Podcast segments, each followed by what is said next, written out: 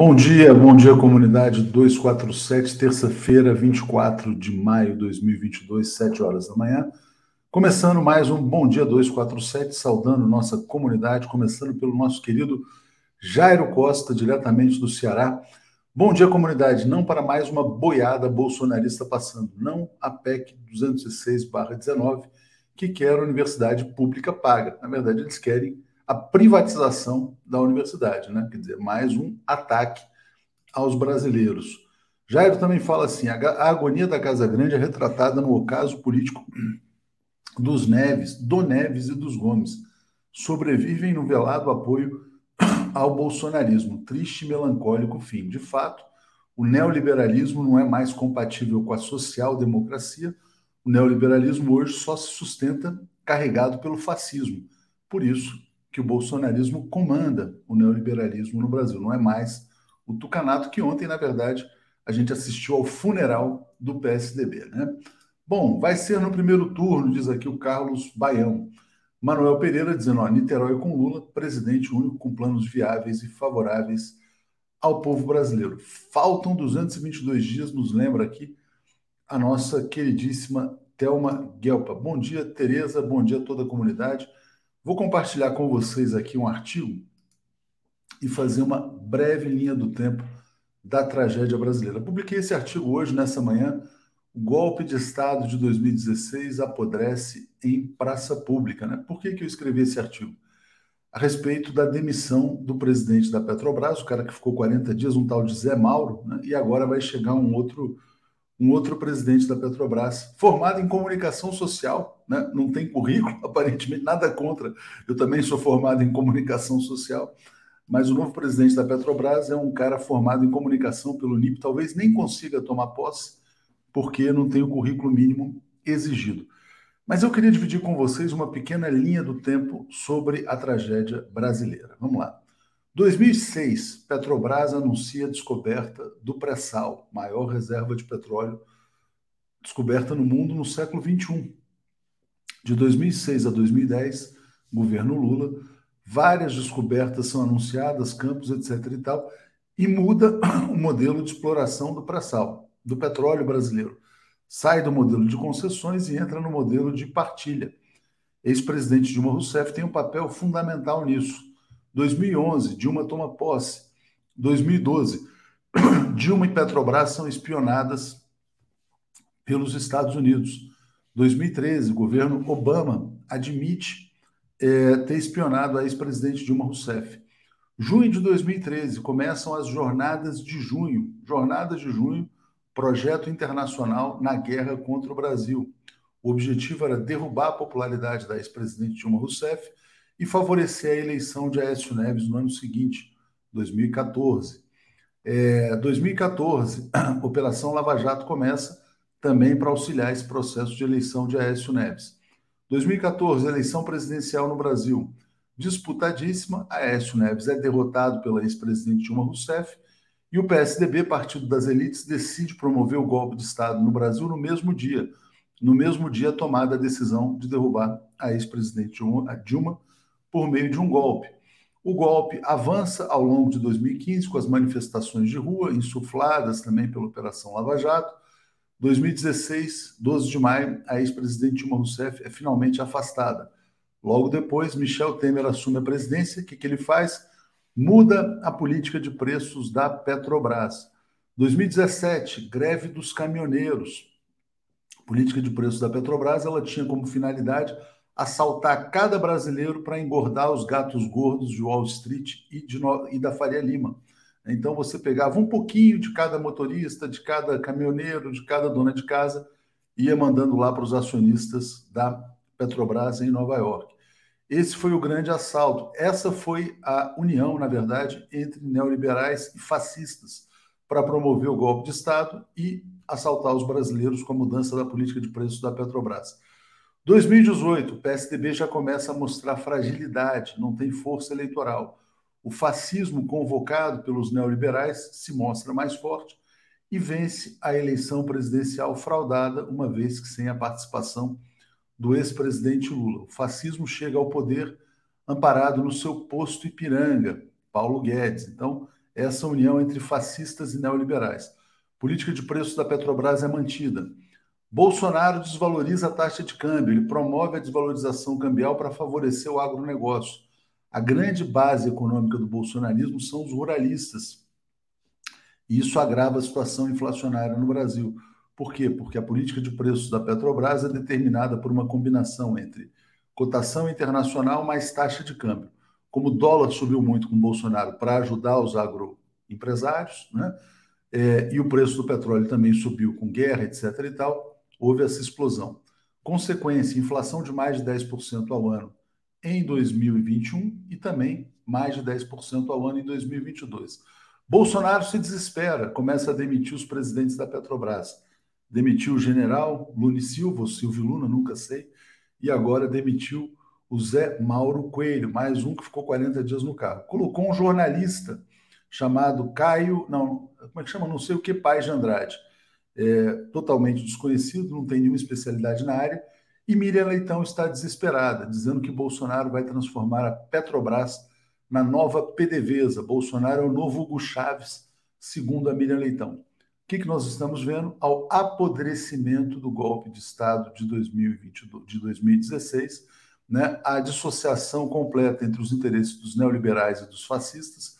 Os neoliberais querem manter o assalto da política de preços da Petrobras, os fascistas querem se libertar dos neoliberais, porque o fascismo ele só se mantém pela força. O fascismo não consegue mais ganhar uma eleição no Brasil né, por vias normais. Então, já que Bolsonaro não consegue promover o golpe de Estado para manter o assalto, ele tem que se livrar do presidente da Petrobras e da política de preço. Aí a Miriam escreve assim: Poxa, mas e o Paulo Guedes? Ele não era liberal, o Saxida não era liberal? Bom, é, neoliberalismo não combina com democracia. Esse é o balanço da tragédia brasileira e eu trago agora o nosso querido Zé Reinaldo Carvalho. O comentário de Zé Reinaldo. Bom dia, Zé Reinaldo, tudo bem? Bom dia, Léo, bom dia, comunidade, tudo bem? Na luta. Novo Hugo Chaves no Brasil, Bolsonaro virou Hugo Chaves. Você conhece bem Hugo Chaves, né? O que você acha dessas comparações? Né? Francamente, parece que a jornalista não aprendeu nada, é, nenhuma lição da história, é, sequer as lições tampouco da, da época da ditadura militar, da qual ela foi vítima, mas, francamente, ela não aprendeu nada porque são diametralmente opostas as figuras do Hugo Chaves e do Jair Bolsonaro. Mas, enfim, a nossa, a nossa mídia está pontilhada de, de pessoas assim e de argumentos assim. Bom, é, eu queria já emendar esse comentário, Léo, com a efeméride de hoje, que tem tudo a ver. Posso? Por favor, só, só lendo aqui o comentário do Luiz Matos. Heresia, heresia. Diga, Zé. Bom, então, é um editorial combativo como esse que você escreveu me faz lembrar, e é a homenagem que a gente faz no dia de hoje, o amigo do povo, Jean Paul Marat, o grande jornalista da Revolução Francesa, que foi assassinado por uma girondina. Ele, como jacobino, combatia os girondinos. Ele foi assassinado aos 50 anos, é, numa banheira, e há um quadro famoso sobre isso. Mas o Marat foi uma figura importantíssima. Ele foi físico, foi filósofo, foi médico e foi um brilhante jornalista, o mais revolucionário de todos os jornalistas da Revolução Francesa. Nossa homenagem a ele, que nasceu num dia como hoje, no ano de 1743. Mas eu quero aproveitar também para homenagear outro, outra figura importante, essa, no caso, uma figura contemporânea, é, um homem da cultura e da música, Bob Dylan, que também nasceu no dia de hoje, em 1941. Olha que legal, meus dois ídolos. Sou fã do Bob Dylan e sou fã do Marra. 247 é um amigo do povo moderno, um amigo do Pronto. povo. na imprensa brasileira, e eu sou fãzaço do Bob Dylan também. Ronaldo Dias, aqui nosso professor, nos lembra de hoje uma outra grande efeméride, olha só, Dia Nacional do Cigano, instituído em 2006. Nós, ciganos brasileiros, somos a segunda maior população cigana do mundo. A Romênia é a primeira. Um dos maiores defensores dos direitos do meu povo foi o ator cigano Hugh Brynner, que é um incrível Hulk, né? Acho que foi o primeiro incrível Hulk, é... esse ator, né? É, Lucas está dizendo, quem está desesperado são os patrões da Miriam, os marinhos. Opa, não, não vou ler. É, porcão acho, acho deselegante aqui. Mas vamos lá. o Dino, o Dino aqui está dizendo: sou o rebelde da esperança, Cirão da massa neles. Ô Dino, vem aqui para o campo, pro campo da, o campo viável, né? O Ciro Gomes não tem a menor chance dessa eleição, cara. É, e a rebeldia hoje é votar no ex-presidente Lula, porque ele foi um grande presidente. O Ciro Gomes mesmo já falou que ele foi o melhor presidente da história do Brasil, narrou todos os seus feitos. Então você tem que se fiar naquilo que o Ciro Gomes dizia quando ele estava, é, vamos dizer assim, em boas condições clínicas, né? Enfim, acho que é isso. Vamos lá. Vamos embora. Zé, vamos passar então para as notícias internacionais, grandes efemérides no dia de hoje. Parabéns a todos os ciganos também. E uma notícia muito preocupante que vem da Colômbia. Essa aqui, ó. Estados Unidos designam Colômbia como aliado importante fora da OTAN, estão prometendo adesão total. A, a eleição é daqui a alguns dias, né? Então, notícia grave, Zé. É gravíssima. A eleição na Colômbia é domingo, dia 29. Há uma disputa entre a esquerda progressista, ampla, através do Gustavo Petro, e um candidato da extrema-direita e um candidato de centro-direita que está encostando. Então está embolado ali o segundo e o terceiro lugar. Tudo indica que o Gustavo Petro sairá em primeiro lugar. A dúvida é se ele ganha no primeiro turno ou se haverá segundo turno e com quem. Houve um debate renhido ontem na televisão, foi talvez o último debate da campanha, e essa notícia é gravíssima exatamente porque os Estados Unidos querem continuar com as patas cravadas na Colômbia. Os Estados Unidos que já têm sete bases militares na Colômbia, uma herança da época do, do, do combate contra a, guerrilha das Farc, é, e querem manter essas bases militares e agora estão dizendo que a Colômbia é um aliado preferencial extra-OTAN. Significa que os Estados Unidos estão dando aviso de que acontecendo alguma coisa para eles anormal, é, digamos, algo no sentido mais revolucionário, mais transformador, eles estariam prontos para, entre aspas, defender a Colômbia na medida que esse país será considerado, a partir de agora, um aliado preferencial extra-OTAN, portanto, com direitos equivalentes aos dos países da OTAN, que seria a defesa dos Estados Unidos. É bom a gente não esquecer que o Trump ofereceu também essa condição ao Brasil. Então, os, os Estados Unidos continuam com os olhos aqui voltados para a região, principalmente na atual conjuntura internacional, em que a América Latina tem se tornado uma parceira importante da China. A China já é o principal parceiro comercial da América Latina. Então, a rivalidade entre os Estados Unidos e a China vai se manifestar aqui também. E os Estados Unidos então pretendem militarizar a nossa região. Isso é gravíssimo e é perigoso também para o nosso país. Eu acho que eu falei bobagem, viu, sobre e o Tá todo mundo me dizendo que o Brenner não tem nada a ver com o Hulk, então foi mal. Achava que era o ator que fazia o Hulk, foi mal, falei besteira. É, e ontem também peço desculpas lá por ter indicado, o cara não sabia que era bolsonarista. Então peço aí o perdão da nossa comunidade. Ramon Orestes Mendonça Almada, um milhão de inscritos para a TV 247.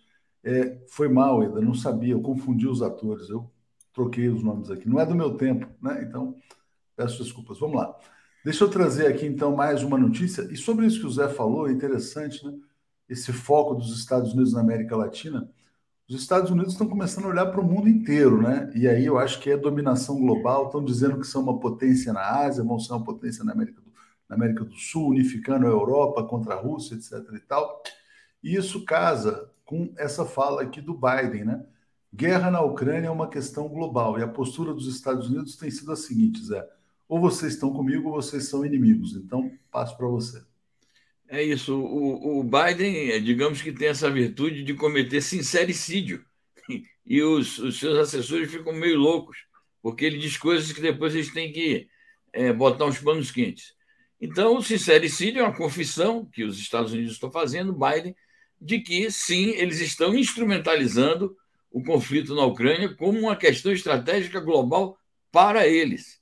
Então, essa declaração também é muito grave, porque os Estados Unidos acabam é, tentando justificar com esse conceito aí a, todas as ações que estão tomando é, contrárias à Rússia, entre elas as ações de restrições econômicas, o bloqueio econômico, o confisco de bens e a militarização de toda a região do leste da Europa até a fronteira com a Rússia, o que implica uma ameaça permanente à segurança da Rússia e, portanto, um perigo de guerra permanente também na Europa e em todo o mundo. Vamos lá. Uh, então, vou ler o comentário aqui do Ronaldo Dias. Léo, você confundiu o Will Brenner com Lu Ferrigno, né? Tudo a ver, né? Uma coisa com a outra. Foi mal, gente. Vamos lá. É, bom, vamos seguir aqui. Vamos trazer então mais notícias agora sobre a guerra, Zé. Tem, tem muita coisa acontecendo, mas eu queria destacar a entrevista do Sergei Lavrov, que é o chanceler russo. Ele disse o seguinte: olha, o Conselho de Direitos Humanos da ONU caiu em completo descrédito, a Rússia foi excluída desse conselho ele também falou que o foco da Rússia vai ser a aproximação com a China, né? dizendo que o Ocidente abraçou completamente a chamada russofobia. Então, passo para você falar sobre essa entrevista. Perfeito. Perfeito. Nós publicamos duas matérias hoje muito importantes a propósito de uma, uma palestra, uma resposta que o Lavrov dá a uma espécie de um questionário sem perguntas a um líder e ele disseca uma série de questões importantes da relação da Rússia com o mundo e concentra a sua crítica nos seguintes aspectos. Primeiro, ele faz essa crítica ao Conselho de Direitos Humanos da ONU. Ele diz o seguinte: muito antes do conflito estourar, no dia 24 de fevereiro, a ONU, a, esse Conselho de Segurança, já estava ignorando uma série de denúncias que a Rússia fazia de violações importantes dos direitos humanos das populações étnicas russas, ali na região do Donbass, e cometendo uma série de injustiças com a Rússia, porque acabava é, fazendo eco de críticas que ele considera injustas é, à Rússia. E explica o seguinte: eles é, fizeram aquela votação, nos excluindo do Conselho, mas nós próprios já tínhamos tomado a iniciativa, diz ele, de nos retirarmos do Conselho de Direitos Humanos da ONU. A gente espera que esses erros sejam reparados, porque o Conselho de Direitos Humanos da ONU é um organismo importante. É preciso que países é, que exercem peso na geopolítica, como a Rússia, a China, o próprio Brasil e outros países relevantes, tenham assentos no Conselho de Segurança, é, desculpa, Conselho de Direitos Humanos da ONU, para que possam amplificar é, suas opiniões num fórum que é um fórum multilateral. Então, a gente espera que isso seja reparado. Agora, outro aspecto importante é, desse conjunto de declarações da, do Lavrov, de respeito ao que você levantou na pergunta, que é o novo foco da Rússia. A Rússia, então, então está dizendo explicitamente que o seu novo foco de relações internacionais, políticas, diplomáticas e econômicas é a China. Ou seja, é, aquele documento que eles assinaram no dia 4 de fevereiro deste ano é um documento para valer, é uma opção estratégica, é algo de longo prazo e veio para ficar como um fator preponderante nas atuais relações internacionais. Isso, na verdade, acaba anulando é, ou neutralizando os efeitos de toda a ofensiva que os americanos estão é, desencadeando contra a Rússia, achando que a Rússia não iria ter alternativas.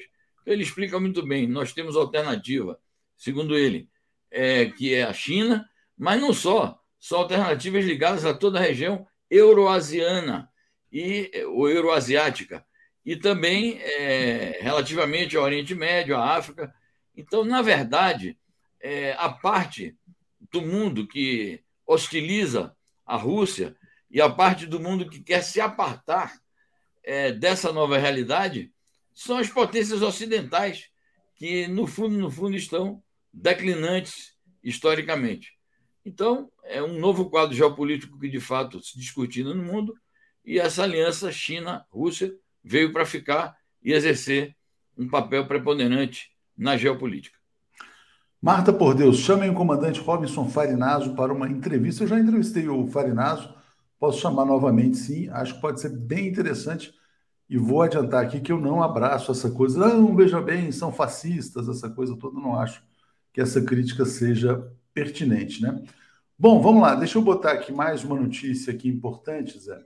Agora, não só sobre a, não sobre a guerra na, na, na Ucrânia contra a Rússia, mas sobre a guerra contra a China, né? Porque é uma guerra total. Então, China dizendo que os Estados Unidos brincam com fogo sobre Taiwan. A China não vai aceitar as provocações, né, Zé? Exatamente. Isso é uma sequência dos comentários que nós fizemos ontem aqui o Biden fez uma afirmação perigosa. É, como eu disse no comentário anterior, a Casa Branca, os assessores correram atrás. Não, não foi bem isso. nós temos. Tem alguns teóricos aí que dizem assim: não, é uma estratégia ambígua a estratégia dos Estados Unidos é, em relação à China e especificamente em relação a Taiwan, ambígua porque os Estados Unidos, como o próprio Biden disse, é, assinaram documentos reconhecendo o princípio de uma só China e, na prática, em muitas atitudes, atuam contra esse princípio. Mas, na minha opinião, não tem ambiguidade nenhuma nisso.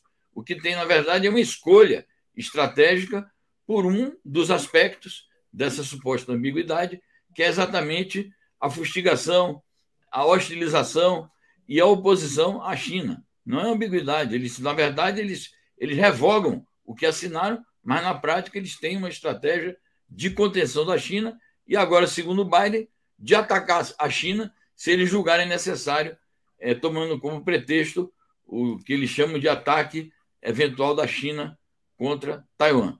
E a China, portanto, reagiu à altura. A China diz o seguinte: vocês estão brincando com fogo. Bom, é uma mensagem sintética, curta e claríssima.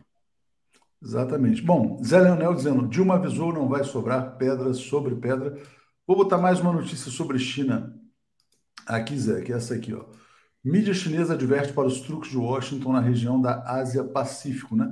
Teve uma cúpula aí, né? Nessa, você mencionou já que é essa, o Quad é Estados Unidos, Japão, Austrália, qual é o outro país? Índia. Índia, exatamente. Então, fala sobre isso, Zé, para a gente, por favor. Então, essa cúpula começa hoje. Já começou por conta do fuso horário, lá já é noite. Está é, tá rolando, inclusive, um vídeo aí em algumas agências da é, intervenção do, do, do, Biden. Foi lá que ele disse que a questão da Ucrânia é uma questão global. E esse quad é isso, é um chamado quarteto, quadrilátero, como eles chamam lá, é, formado por esses quatro países, Estados Unidos, Austrália, Índia e Japão, é uma, é uma mais um braço, digamos assim, estadunidense nessa estratégia de dominar a região da, do Indo-Pacífico, ou da Ásia-Pacífico, e é um, um, uma aliança que tem também um aspecto militar. Ela é complementada hoje por um outro bloco que os Estados Unidos criaram, chamado AUKUS, que é Estados Unidos, Austrália e Reino Unido. Daí porque a China disse: vocês estão querendo criar uma espécie de OTAN aqui na região asiática e do Pacífico. Além desse quadrilátero, eles estão também fomentando chamadas novas relações entre os Estados Unidos, relações econômicas. Então, tem o aspecto militar e tem o aspecto econômico. Ele disse claramente, o Biden, durante essa viagem que está fazendo à Ásia, que é preciso criar um bloco, um novo bloco econômico, liderado pelos Estados Unidos, para exercer a hegemonia econômica na região e se opor ao que ele diz, tentativa da China de exercer hegemonia, porque a China já tem acordos de livre comércio com blocos importantes ali da sua circunvizinhança asiática. Então, é mais um aspecto de uma rivalidade que vai se prolongar ao longo de todo o século XXI. Ricardo Garcês está dizendo assim: ó, os sonhos de eugenia e dominação global sempre foram objetivos dos anglo-saxões. Observe o atual alinhamento entre Austrália, Inglaterra e Estados Unidos. Sempre houve esse alinhamento também. Tem uma pergunta aqui, Zé, muito interessante, muitas pessoas colocando. É, eu vi a Coraline e uma outra pessoa perguntando também o seguinte: alguém aqui ainda insiste em dizer que Biden é melhor do que Trump? Tem essa colocação que volta e meia uh, é recolocada aqui. Você acha que Trump seria hoje uma figura mais perigosa para o mundo ou tão ou mais perigosa que o Biden? Qual a sua avaliação, Zé? Eu acho que são duas faces de uma mesma moeda. Eu acho assim que a estratégia externa dos Estados Unidos que envolve as finanças globais, o comércio, envolve envolve o aspecto da defesa, o aspecto militar. Essas políticas que dizem respeito à luta pela manutenção da hegemonia estadunidense no mundo são políticas bipartidárias. E é uma questão de ênfase. Então, os republicanos, em determinada conjuntura, dão ênfase a um aspecto, têm uma determinada retórica, isso corresponde a determinados grupos de interesse dos Estados Unidos, e os democratas, às vezes, têm as suas ênfases e os seus métodos e as suas questões próprias. Mas eu acho que, de fato, quando há uma eleição nos Estados Unidos, democratas e republicanos não disputam a chefia de um Estado, de uma república democrática, disputam a chefia de um império. Portanto, as diferenças entre ambos são muito tênues e quase imperceptíveis.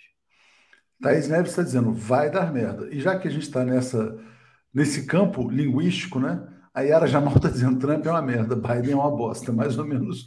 São as duas faces da mesma moeda. Edneia está dizendo que ambos são psicopatas, né? Bom, vamos lá, vamos então passar para uma notícia. Queria botar uma notícia da América do Sul aqui, porque é um presidente claramente eleito pelo imperialismo, altamente impopular. Né? Aliás, a eleição dele foi estranha né, também. Mas essa aqui, ó, desaprovação do presidente do Equador ultrapassando 70%. É o Guilhermo Lasso, banqueiro, né? Uh, uma espécie, seria uma espécie de João Dória do Equador, mais ou menos, Zé. O homem mais é, rico do país, um dos mais ricos, enfim. Exatamente, é banqueiro, é um dos mais ricos do país, é de direita, como o Dória, já que você comparou. É, e é impressionante, porque a notícia destaca que ele perdeu 36 pontos em um ano. Então a avaliação dele despencou assim. Então é isso, isso é fruto de políticas neoliberais, é fruto do abandono de políticas públicas, é fruto de falta de perspectiva para o país, é fruto desses alinhamentos aí automáticos com políticas neocolonialistas. Então é um governo que, que tende realmente ao fracasso e só faz evidenciar a necessidade de fomentar mudanças em toda a América Latina, no caso específico, esse país que é tão sofrido, tão massacrado, é, que já teve uma experiência democrática, mas que foi derrotado exatamente por conta do golpe, do lofé e tudo que a gente conhece de mal que aconteceu ali no Equador e que acontece no conjunto da América Latina. Certamente. Antônio Siqueira, já pedi desculpas, vou me desculpar mais uma vez, não sabia quando eu fiz a indicação ontem. Né? Agora, me intriga, um ponto que me intriga é o seguinte: como é que pessoas cultas podem ser contaminadas pelo vírus da estupidez, que é o bolsonarismo? Né? Então, essa é uma questão que eu acho que tem que ser investigada. Né? O que, que leva pessoas que têm uma boa cultura, uma boa formação, uma boa cultura geral a esse contágio? Né? Anderson Oliveira, tem uma dúvida: Bozo sendo preso, Papuda ou Bangu? Não sei, não sei. Zé, agradeço muito a você, vamos em frente. Bom dia, vamos, vamos seguir aqui com o Paulo e com o Alex. Muito bem, um bom dia a você e a todos, um bom programa e seguimos juntos. Um abraço. Valeu, abraço forte. Alex Sonic e Paulo Moreira Leite. Cadê vocês? Ué, eu já tinha botado. Ah, tá aqui. Bom dia, Alex. bom dia, Paulo, tudo bem? Bom dia. Como é que estão vocês? Tudo em paz? Tudo em paz. Com a mesma indumentária, tá vendo? Combinamos hoje. Hoje tem colete, né? Vocês são muito é, elegantes. Os dois combinamos. Vocês são muito o, elegantes. O Paulo tá, tá mais elegante que ele tá com preto e azul. Eu, mais ou menos. Ontem você estava com cara de gangster, né? Tava ouvindo lá o Boa Noite. Essa coisa de ficar vendo série do Poderoso Chefão não é legal, Alex. É, pois é. Não, o filme é muito comprido, três horas. Daqui a pouco você abre uma lojinha de azeites. que era a fachada, né? A fachada lá para os negócios. É, eram os negócios. Exatamente, exatamente. exatamente. Não, Marcelo Calazans está dizendo, ó, ter cultura e boa formação não é sinônimo de ter bom caráter. Não, tudo bem, eu concordo com você, Marcelo Calazans, mas é o seguinte, quer dizer, eu acho que a coisa do bolsonarismo é, é, é, vai além do mau caratismo, quer dizer, é uma coisa que, sei lá, tem que ter um, tem que ter um quê de estupidez também, né? A menos que o cara seja um fazendeiro, um produtor de soja, o cara esteja ganhando muita grana com isso e seja absolutamente é, egoísta, né? Mas olha só, Paulo e Alex, não tem faltado notícia no Brasil, né? Aliás, é impressionante, né? Como esse governo está caótico. Então, está nomeado aí o novo presidente da Petrobras, é um jornalista, não sei se é jornalista ou publicitário, é formado em comunicação social pela Unip e uh, talvez nem passe, porque o currículo dele vai ser questionado tal. Mas queria começar por esse tema da Petrobras e aí passar para você, Paulo. Mais um presidente, agora o desespero entre os liberais, porque o Bolsonaro vai mudar a política de preços da Petrobras. Pois é, olha. E está aqui a notícia, então, do novo presidente, Caio Paes de Andrade. Diga lá, Paulo. Isso aí, não. O, o que é interessante é que o Coelho, que é o, o presidente que durou um mês e provavelmente é um recorde de curta permanência à frente da maior empresa brasileira, que mostra assim a leviandade absoluta com que as decisões estão sendo tomadas nesse governo. é um improviso absoluto, porque a questão é arrancar o que for possível, extrair a última gota de recursos, de lucros que possa ser extraído de lá, de qualquer maneira. Bem, o Coelho foi é, afastado não por alguma discordância ideológica, ele estava totalmente de acordo, mas é porque, com suas cautelas, ele estava, podia atrapalhar a demagogia do Bolsonaro. Porque o Bolsonaro ele quer usar a Petrobras hoje, ele precisa uh, usar a Petrobras para tentar alavancar a sua, suas chances eleitorais. Isso significa que ele, ele quer, por algum período, ele não quer ceder e dar os aumentos, os reajustes no preço da gasolina, no preço do diesel, que são cobrados pela, uh, pelos, pelos sócios da Petrobras, que são impostos pelo mercado internacional e que são, que são uma consequência óbvia da, da política uh, que o governo Bolsonaro impôs à Petrobras desde, desde que ele tomou posse. Né? Então, agora ele quer assim disfarçar, ele quer esconder, ele quer uh, fazer uma demagogia eleitoral.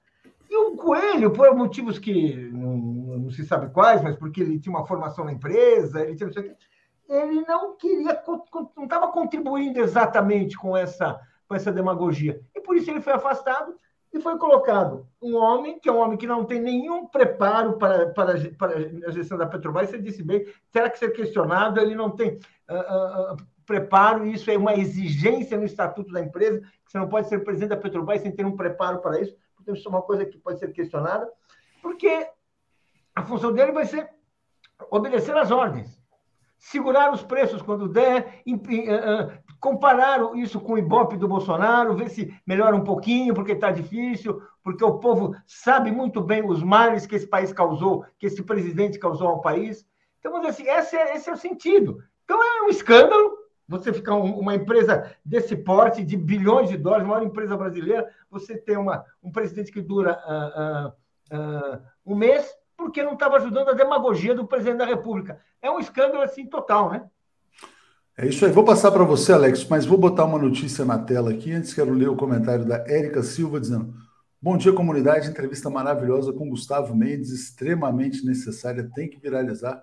Gustavo Mendes, ator, humorista, imitador da ex-presidente Dilma Rousseff, naquele vídeo clássico, né? O Todo Mundo se fudeu, que é nem todo mundo, né? A gente falou sobre isso, né? Porque teve muita gente que ganhou dinheiro com o bolsonarismo. Alex, eu vou botar essa notícia de agora, é a manchete do site Infomoney. Nova troca de CEO da Petrobras aumenta a percepção de risco e ADRs caem mais de 10% no pré-market de Nova York. Porque tem o pré-mercado, tem negociação antes das bolsas abrirem, né?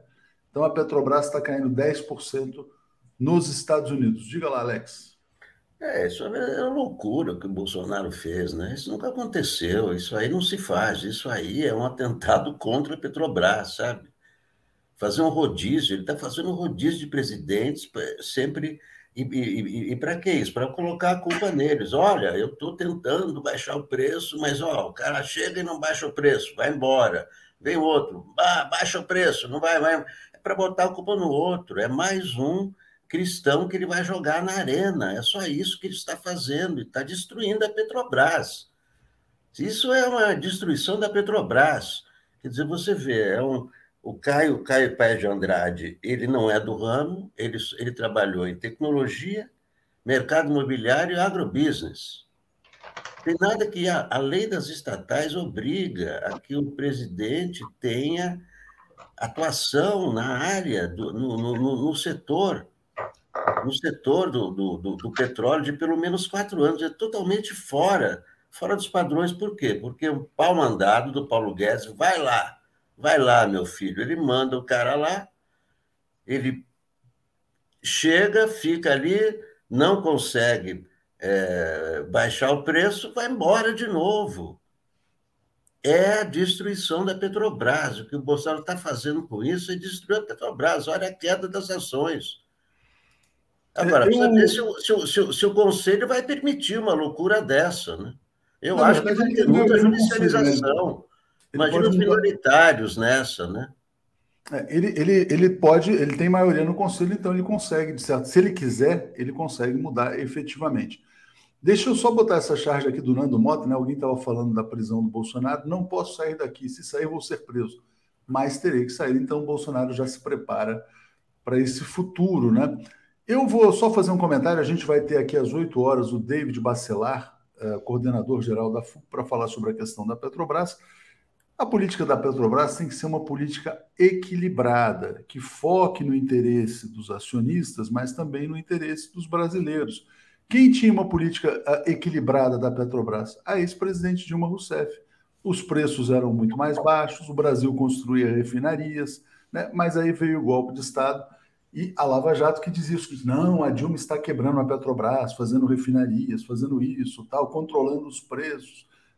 Hoje a gente tem uma situação de total desequilíbrio, que são esses preços absurdos, e o Bolsonaro não tem o menor, uh, não tem a menor credibilidade para indicar um presidente que não tem currículo, né? De fato, de fato, não tem currículo para ser presidente da Petrobras. Vou ler esse comentário aqui do Fernando Bai, está dizendo assim: ó, o governo Dória foi um dos melhores do Tucanistão, dadas as circunstâncias. As, as pesquisas mostram o poder distribuir, destrutivo do batalhão Bozov.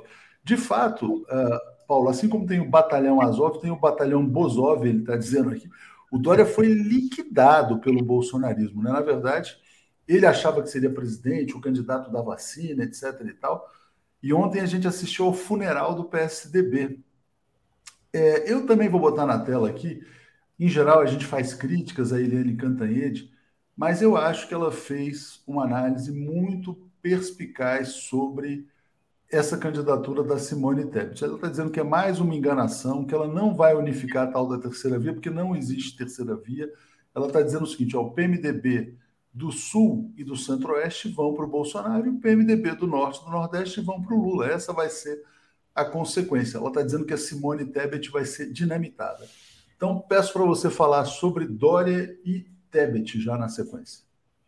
Olha, o destino do Dória estava, ah, podia ser antecipado assim, por, pela cigana mais distraída, com a, com a bola de cristal mais uh, desarranjada que se, que se conhece na história. Porque era evidente que um, um, um aliado do, do, do, do, bolsonarismo, Bolsodória, na hora do desmonte do bolsonarismo, que o país se tornou esse fracasso, ele não conseguiria sustentar essa candidatura num partido que rompeu, não custa lembrar, que rompeu seus compromissos com a democracia, que rompeu o que ele poderia ter de história honrada que foi a, a, a, participação da luta democrática do povo brasileiro, que ele abandonou no golpe de 2016. A partir daí, a história do, PS, do PSDB foi outra. E aqueles que queriam, uh, uh, que, que, queriam seguir nessa senda oportunista, sem princípios, estavam condenados a afundar, a ir para o fundo do poço, que é o que aconteceu com Dória, que pode até, até conseguir se reeleger, até que teve um papel importante em defender a produção nacional de uma vacina, mas está aí, não, não, não, não consegue andar, ficou faltando a substância, que é o compromisso com a democracia quando você tem um governo autoritário. Foi isso que aí que, aí que acabou e não vou dizer assim que, que, que, não tem mais, que não tem mais chance nenhuma. A Simone Tebet também, ela também foi, ela participou do golpe contra Dilma. Ou seja, ela é, é, é, a mesma turma com outra roupagem, uma outra linguagem, é uma senadora que tem assim, uma boa uma boa postura, sabe falar, tem, tem um discurso bom, mas é o seguinte, isso, nada disso importa, é, não tem substância.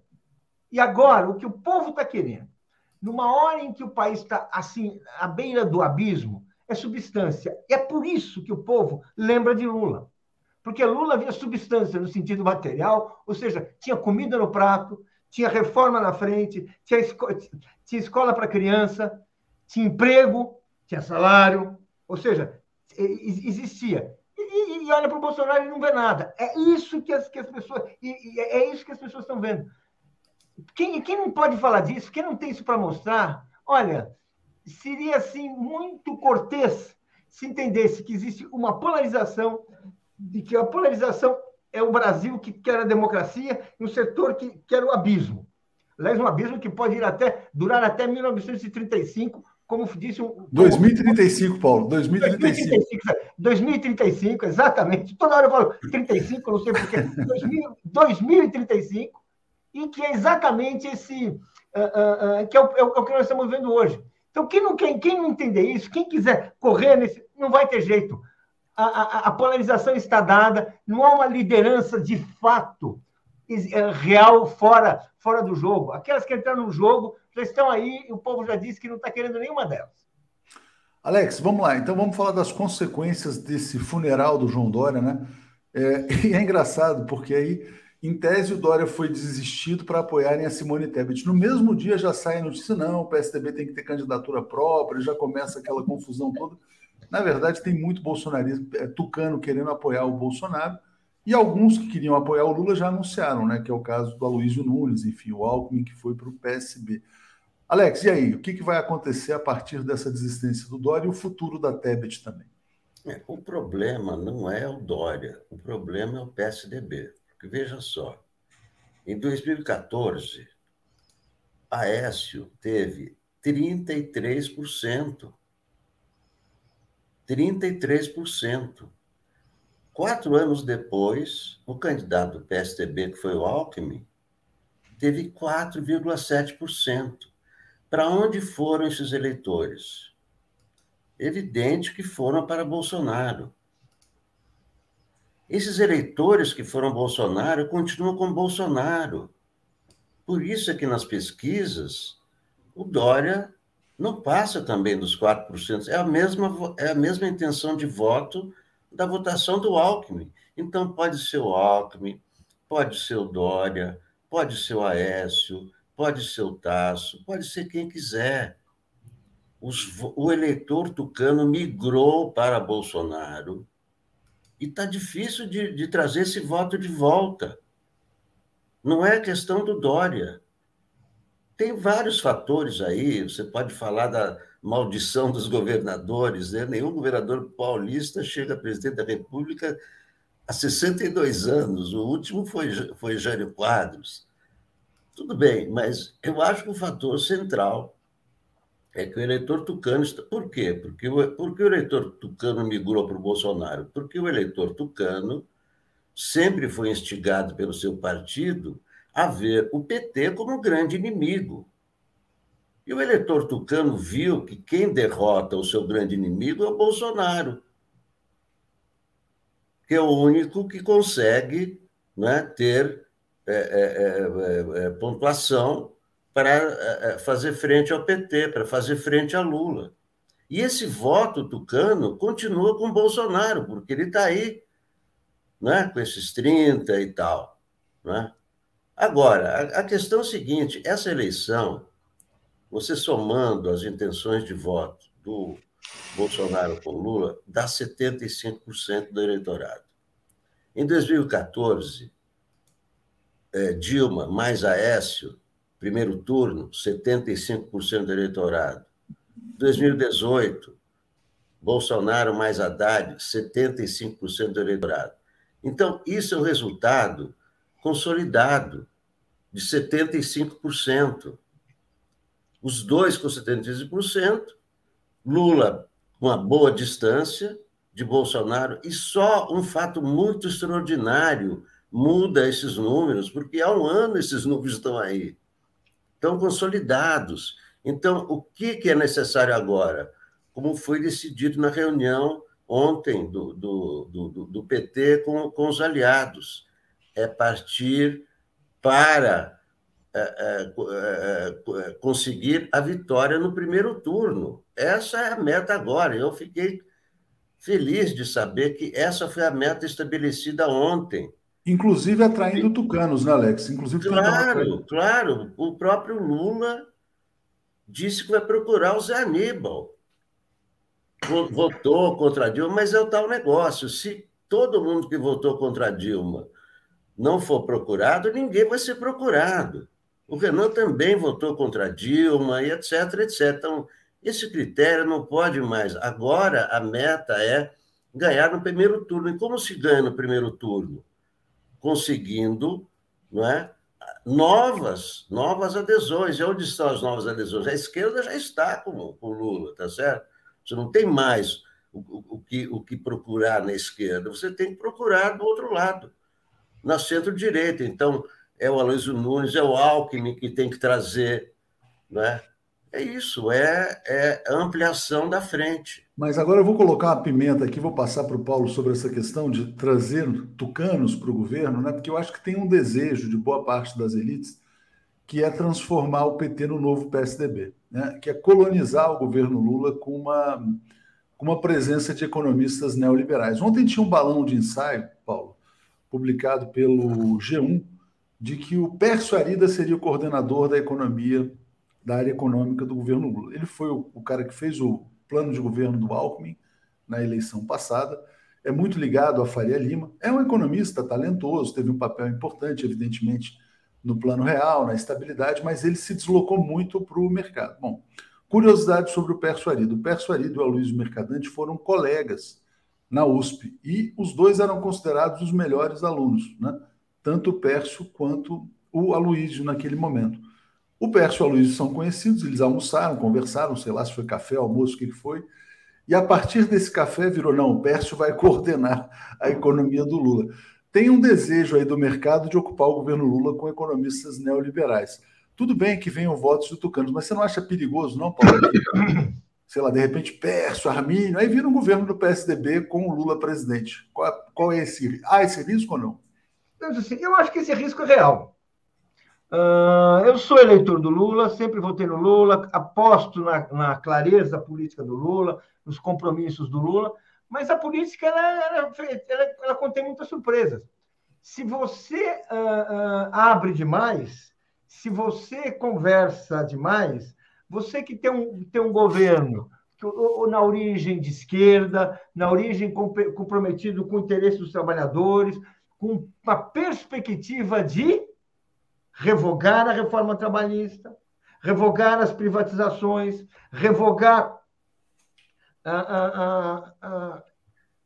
esse conjunto de medidas tomadas pelo Bolsonaro e antes pelo Temer, defender as empresas públicas. Bem, nada disso interessa a uma parte desses novos aliados, nem um pouco. E, e vamos dizer assim, é, é, são aliados absolutamente convictos, absolutamente que não entram para uh, apoiar um projeto, entram para defender seus interesses. Aliás, como todos, como todos. Então, esse risco, essa possibilidade, ela é real. É, é, vamos dizer assim, é por isso, vamos dizer assim, que sempre assim, é claro que temos que pedir apoio, claro que temos que fazer as alianças. Agora, tem, tem alianças e alianças, tem aliança que muda o seu projeto. E, e, e sem ingenuidade, sem querer, e, e, sem ingenuidade, a gente não pode imaginar, é difícil imaginar que os bolsonaristas de ontem serão os lulistas de hoje. Não serão. Eles entrarão na, na, na, poderão entrar no barco lulista para mudar o rumo. Essa é uma discussão importantíssima e que eu acho que a gente tem que fazer com toda maturidade, com, com, com, com, maturidade, entendendo, lembrando das experiências do passado, de aliados que paralisaram o governo, de aliados que não deixaram uh, vários pro, pro, projetos ir para frente, que sabotaram. Por quê? Porque não que é, isso é nos seus interesses. Então, essa é uma discussão importantíssima. É uma discussão para, olha, devagar, é importante, queremos sim combater o Bolsonaro, queremos sim derrotar o Bolsonaro. Aliás, quem tem votos para derrotar o Bolsonaro hoje é Luiz Inácio Lula da, da Silva, ele tem hoje, então nós precisamos sim, mas saber para onde nós queremos levar, queremos conduzir o país, porque não faltam oportunistas no barco de um governo vitorioso e favorito. Exatamente. Bom, eu vou ler o comentário da Ana Jacinta, está dizendo: sou lulista, mas entregar a economia ao neoliberalismo, para isso não precisa eleger o Lula. Não adianta, né? Muitos comentários aqui, deixa eu atualizar os superchats aqui, vamos lá. É, Ricardo Marinho, tiro no pé ter tucanos nessa área econômica. Alckmin ainda vai destruir o Lula. Não creio, né? E também não creio que o Pércio Arida também vai ter nenhum papel de coordenação ali. Pode ser, no máximo, uma pessoa com quem você toma um café, conversa tal. Cadu Lacerda, Dória, quem diria, traiu, traiu, traiu e acabou traído, né? É, dizem que o destino de todo traidor é ser traído. Denilson Oliveira, depois de Covas, o PSDB nunca mais teve voto, foi só antipetismo, nada mais. O antipetismo encontrou a sua expressão no fascismo bolsonarista, né? Arthur Rezende, já leio do Arthur, porque eu acho que tem, já traz um tema novo, né? Zé Luiz está dizendo povo nas ruas e já. E o Arthur Rezende, vocês podem comentar a pesquisa IPEC no Rio, a diferença entre Quest e IPEC? No IPEC, Lula ganha de Bolsonaro, Castro e Freixo estão empatados. É interessante essa pesquisa IPEC, não sei se chegou a ver ontem, Alex. O Freixo e o Castro estão empatados, mas com, com uma votação, não tem uma polarização propriamente, é 17, 18, mais ou menos. Rodrigo Neves tem 8. O que é importante é que o Lula tem 46 contra 30 e poucos do Bolsonaro, então ele ganha também, ganha até em primeiro turno no Rio de Janeiro, o Ciro só tem 4 no Rio, que aliás mostra como o Ciro é um problema para o Rodrigo Neves, que é o candidato do PDT é, ele tem que se tornar um candidato lulista para se viabilizar, é, e mostra também que o André Siciliano, candidato ao Senado, apoiado pelo Lula, ele se torna o favorito. Então, o Lula tem força no Rio também. Então, Alex, passo para você falar sobre essa questão do Rio de Janeiro, aí na sequência passo para o Paulo. É, o principal ponto da pesquisa é que, é que a, a, a outra, da Quest, mostra um empate entre Lula e Bolsonaro, e essa é uma, uma distância entre Lula e Bolsonaro grande, né? Mas todas as pesquisas, quer dizer, eu não, não vi nenhum fato que mudasse, mas, enfim, é, as pesquisas hoje são registradas, não, não há que questionar a pesquisa, é, então, tudo bem, Lula está na frente do, do do Bolsonaro não tem, não tem nenhum problema.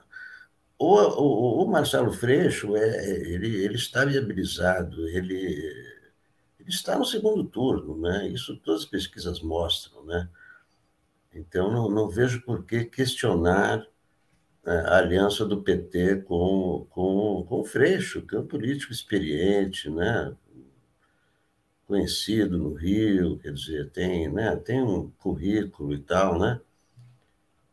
É, não, não, não, vejo por que esse, é, esse ruído de né, é, o, o, Rio não está bem assim, como não está bem? O, Freixo está bem. Né? Agora, tem, tem o problema do Senado. Aliás, o problema do Senado, acho que não é só do Rio, é um problema de São Paulo também. Né? A, a última pesquisa para o, para o Senado mostra. É, é, só tem a direita ali, tal, Datena com 29, Moro com 20, Moro pela primeira vez na pesquisa de Senado por São Paulo, aparece com 20. É, e aí Márcio França com 15, quer dizer, eu acho que é, tem esse problema aqui em São Paulo também, quem é o candidato ao, ao Senado? Não, não, existe. Enquanto isso, tal, tal, o, o Moro lá em cima, o Datena lá em cima, é? o, o, o, eh, o candidato do, do Ciro, do, do, o Aldo Rebelo, com 2%, né? a Janina Pascoal, que faz muito barulho também lá embaixo, com, com, com 6%, mas eu, eu acho que são, são, são questões é, fundamentais. Né? Aqui para São Paulo não existe uma candidatura de esquerda, de centro-esquerda, para, para o Senado né? viável.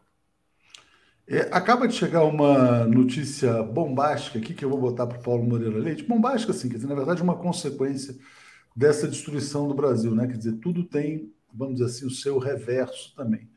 O ex-juiz suspeito Sérgio Moro, que já foi tratado como herói, é o principal responsável pela ascensão do fascismo no Brasil, destruiu 4 milhões e meio de empregos, é responsável pela inflação, porque graças a ele foi mudada a política de preços da Petrobras, portanto, Moro, principal responsável pelo desemprego, pela fome, pela inflação, acaba de virar réu. A notícia foi publicada agora de manhã pela Mônica Bergamo, jornalista. Então, uh, o juiz que recebeu a ação, ele se chama Charles Renault Frazão de Moraes e determinou, cite-se o réu. Parece, Paulo, que o inferno astral do Moro está só começando, né?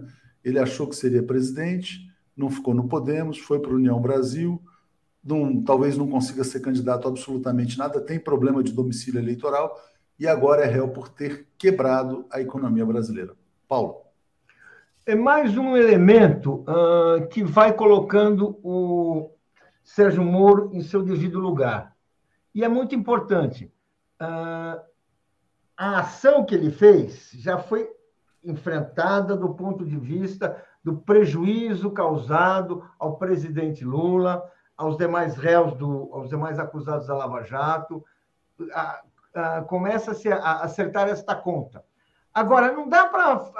Aconteceu tudo isso, se fez. Uh, uh, uh, o Lula ficou preso 580 dias, o país foi jogado nesse abismo e tudo foi feito. E tem um responsável, tem alguém que utilizou perversamente o judiciário para não só perseguir pessoas, mas para, pelo judiciário, modificar uma, uma política econômica, modificar o sistema político, o que é ilegal, o que é ilegal, porque isso tem que ser feito pelas urnas, pelo voto popular, e fica tudo por isso mesmo, e agora ele está aí passeando. Eu acho muito interessante que tem, existe essa ação, eu acho que é muito interessante que, que, o, que o, o, o Sérgio Moro seja chamado a prestar contas à lei, porque o que ele, ele, ele utilizou perversamente, perversamente o sistema jurídico para perseguir e para, para perseguir pessoas e para destruir um sistema, um sistema econômico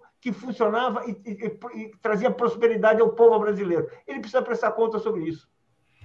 Alex, será, será que aquele velho ditado, né, o aqui se faz, aqui se paga, vale mesmo? Será que vai acontecer? Será que as pessoas verão, assistirão o Moro ser punido? Né? Enfim, diga, Alex. Não, olha, se todos os provérbios fossem reais, né, a vida seria diferente, né?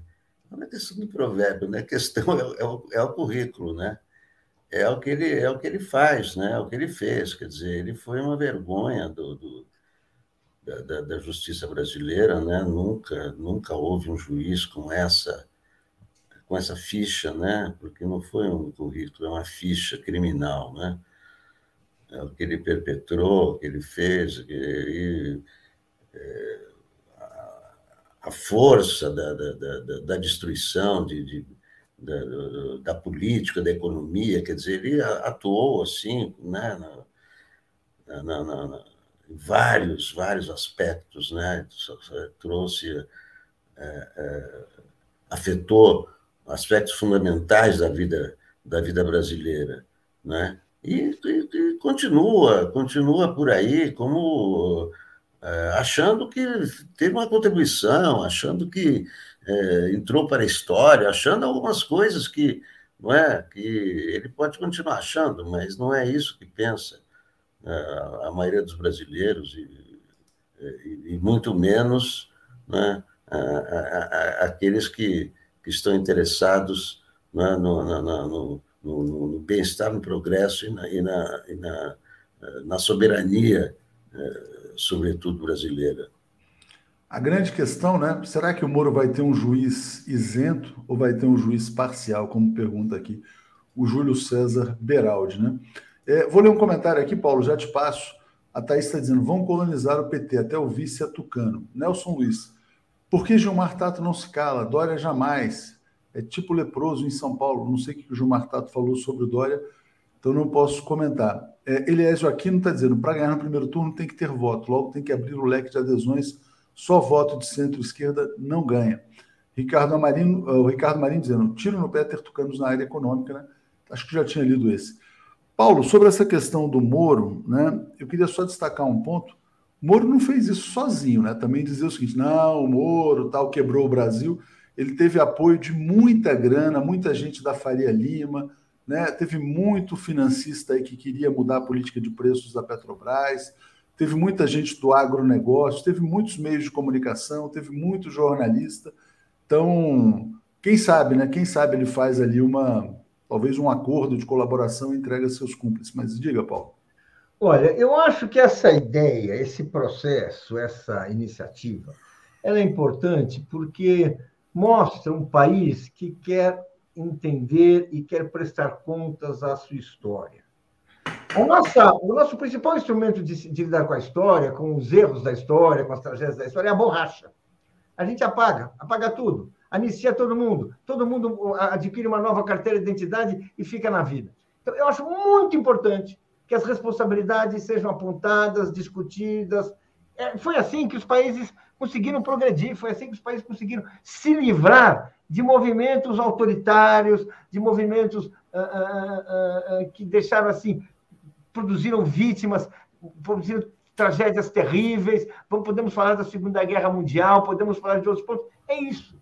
Então, quando é, é, surge um juiz que abre essa, que coloca, que transforma o Sérgio Moro em réu, ele está abrindo a possibilidade de que o país cobre responsabilidades. Isso é muito importante, porque esse, esse ambiente de pusilanimidade, de tolerância excessiva, é o que gera os carrascos, é o que, é o que gera os ditadores, é o que gera os torturadores, que sabem, que contam com a impunidade.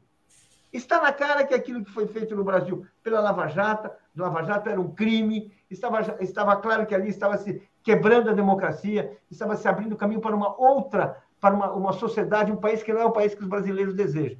Então, quem a, a, a, agiu contra isso tem que ser chamado às falas, tem que prestar contas. Então, eu acho isso muito importante, eu acho isso assim, é, é, é, assim essencial. É, vai ter uma questão interessante, Alex, nesse processo. Estava lendo aqui a matéria agora da Mônica Bergamo, né? Que o Moro ele chegou a dizer quando recebe, quando a ação foi divulgada, foram deputados do PT que apresentaram, né? Ah, esses deputados do PT são um grupo de comediantes. Agora, como o Moro vai ser citado, ele vai ter que colocar a justificativa dele no papel, ele vai ter que explicar, não, ele vai dizer, ah, eu recuperei não sei o quê, 10 bilhões, 2 bilhões tal. Bom, mas o que ele destruiu, né? Ele destruiu muito mais do que ele recuperou. Vamos ver como é que vai ser essa argumentação dele agora na condição de réu. Vou ler dois comentários, já te passo aqui, Alex. É, ah, isso é fundamental. Zé Geraldo Gomes Ribeiro. Outra notícia grave: tramita na Câmara projeto para cobrança de mensalidades nas universidades federais. Concordo plenamente com o que disse aqui o Júlio Beraldi. Moro foi laranja para o mercado financeiro, virou bagaço. Vamos falar desse tema aqui da cobrança nas universidades, que é uma velha bandeira liberal, Alex.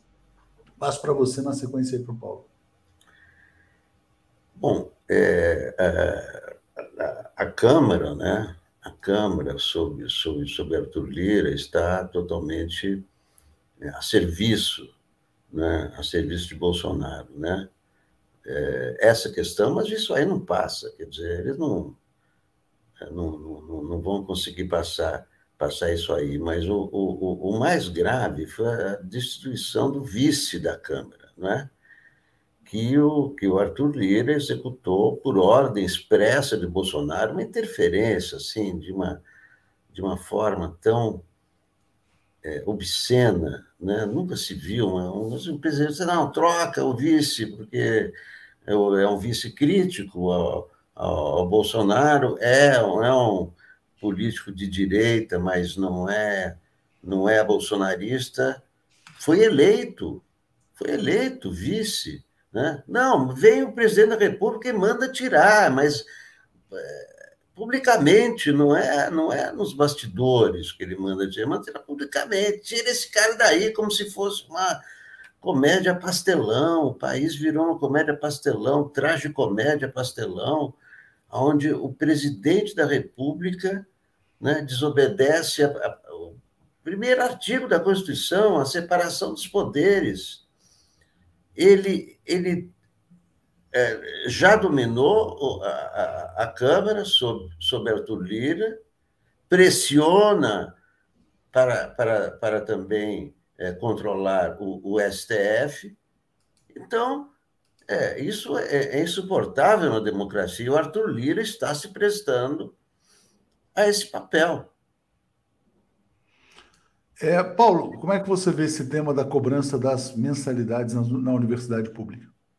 Olha, depois de assistir esse conjunto de ataques aos direitos populares dos trabalhadores, dos cidadãos em geral, promovidos pelo governo Bolsonaro, estou falando da, da, da, reforma da Previdência, dos direitos trabalhistas, enfim, a aprovação de, de, de, de assim, de, de, ataques absolutamente impensáveis.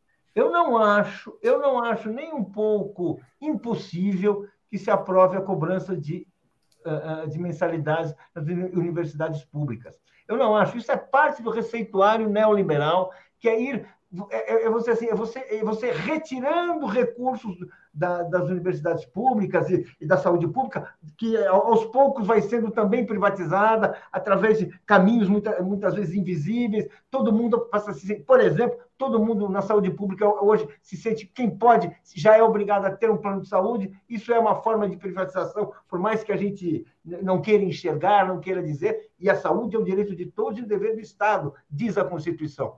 A mesma coisa ah, pode ocorrer com as universidades públicas, sim, porque nós temos um período assim de destruição dessas garantias, no qual vale a força. Ou seja, se nós tivermos um Congresso subserviente, um Congresso uh, uh, sem, incapaz de resistir, sem compromissos reais com a população, isso passa. Isso passa, gente. Nós não, estamos, não existem valores em abstrato. Os valores estão ali, na luta, na relação de forças, na luta política. É preciso, portanto, se defender, é preciso ter clareza de que o próximo Congresso pode ser um Congresso de oposição a um possível governo Lula, de oposição a conquistas históricas, e é, portanto, trabalhar de noite para eleger uma bancada poderosa uh, uh, uh, no fim do ano. Isso, isso também é tão importante como eleger o Lula. Então, vamos dizer assim, por quê? Porque realmente nós vivemos um período de reação em toda a linha. Esse é o período. Não vemos período, período de conquistas históricas, de progresso. É a reação em toda a linha. É abolir as nossas conquistas de décadas. Obrigado, Paulo. Obrigado, Alex. Vou seguir então com a Daphne e com o David Bacelar aqui. Valeu, gente. Obrigado. Obrigado. Apresentação de Daphne Ashton. Bom dia, Daphne. Tudo bem? Bom dia, Léo. Bom dia, comunidade 247. Tudo bem? Vou já trazer o David aqui, porque ele está com o tempo corrido e é muita notícia. Bom dia, David, tudo bem? Bem, bom dia, Léo, bom dia, Daphne, bom dia a todos e todas que estão conosco aqui no Bom Dia 247. Daphne e David, a gente está vivendo um período de tanta notícia, tanta confusão no Brasil, que a gente chamou o David hoje para uma participação extra aqui no Bom Dia para falar sobre a demissão do presidente da Petrobras e a escolha do novo é um cara que talvez nem passe, né, porque não tem currículo para ser presidente. Mas aconteceu uma novidade: o Sérgio Moro virou réu por ter quebrado a economia brasileira. Então, a Daphne está feliz, a Daphne acho que ela espera ainda ver o Sérgio Moro preso, assim como o Deltan Dinheirol, ela já deu esse sorriso assim de desejo. É, então, eu queria passar para vocês com, com esses dois temas, agradecendo a você, David, também a você, Daphne. Bom dia a todos, vamos em frente. Valeu, gente. Valeu, Léo.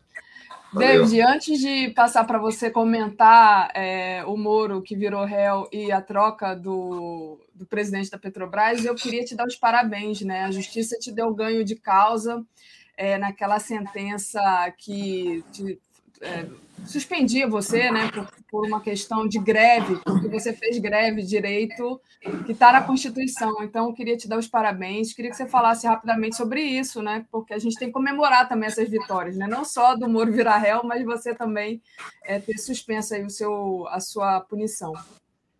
Verdade, Daphne. É, por menores que elas pareçam ser, elas precisam ser comemoradas. E, de fato, ontem nós tivemos uma vitória na Justiça do Trabalho, na Bahia. É, o juiz Pamplona, muito conhecido ele, tem vários livros de direito do trabalho, é, liberdade sindical, escritos, e com certeza algumas das pessoas que estão nos, aqui conosco nesse momento conhecem bem ele. Então, é, a nossa inicial ela foi muito feliz, e não somente a inicial aqui, agradecer e parabenizar né, o trabalho do Dr. Clédito, do Dr. Namando Rodrigues, advogados que nos assessoraram nesse processo, mas principalmente, Daphne, a pressão que nós fizemos. Eu lembro-me aqui de diversas lives que tratamos esse tema. Aqui a Central Única dos Trabalhadores e Trabalhadoras fez uma denúncia muito importante à Organização Internacional do Trabalho, a OIT, à Corte Interamericana de Direitos Humanos, ao Conselho Nacional de Direitos Humanos. É, foram várias as denúncias feitas e, felizmente, o Brasil e a gestão da Petrobras ficaram expostos diante de uma ação antissindical muito explícita, tentando coibir é, o direito, né, não somente meu, mas de qualquer dirigente sindical, atuar como dirigente sindical. É, por sinal, a punição ela foi em cima do que eu me expressei, então nem mesmo a liberdade de expressão ela foi garantida e, felizmente, derrubamos essa suspensão de 29 dias. Agora, o, o pleito, Daphne, é para que, e o desejo, é para que os outros companheiros que foram punidos na gestão Bolsonaro, e aqui temos vários, temos três demissões, demissões, que ainda não foram revertidas, do Alessandro Trindade, que é diretor do Sindicato Norte Fluminense, do companheiro Marlúzio, que é diretor do Sindicato do Espírito Santo, do diretor e companheiro Wagner Jacinto, do Sindicato Ceará Piauí, e fora outras diversas suspensões dadas a dirigentes sindicais, exemplo do Luciano de Caxias, e outros e outros, que precisaremos reverter, e essa decisão é importante para a gente formar uma jurisprudência para que esses outros processos tenham decisões similares. Sim, é uma vitória que precisa ser comemorada. Não é do David, mas é do movimento sindical brasileiro. Importante isso para a atuação de dirigentes sindicais aqui no Brasil. Muito bom. A gente precisa da justiça que haja como justiça, né? que seja justa. E agora, essa decisão de Moro é, se tornar réu na justiça por tudo que ele fez, né? É, acho que a gente também tem que comemorar isso, né, David? Como é que você viu essa decisão e o que, que você pode falar para a gente sobre isso, sobre a questão do Moro? O Daphne, é, já era esperado, né? Nós tínhamos esse desejo, não só no coração, mas as mentes, principalmente de vários advogados criminalistas é, da área de direito penal, já tinham sinalizado essa possibilidade.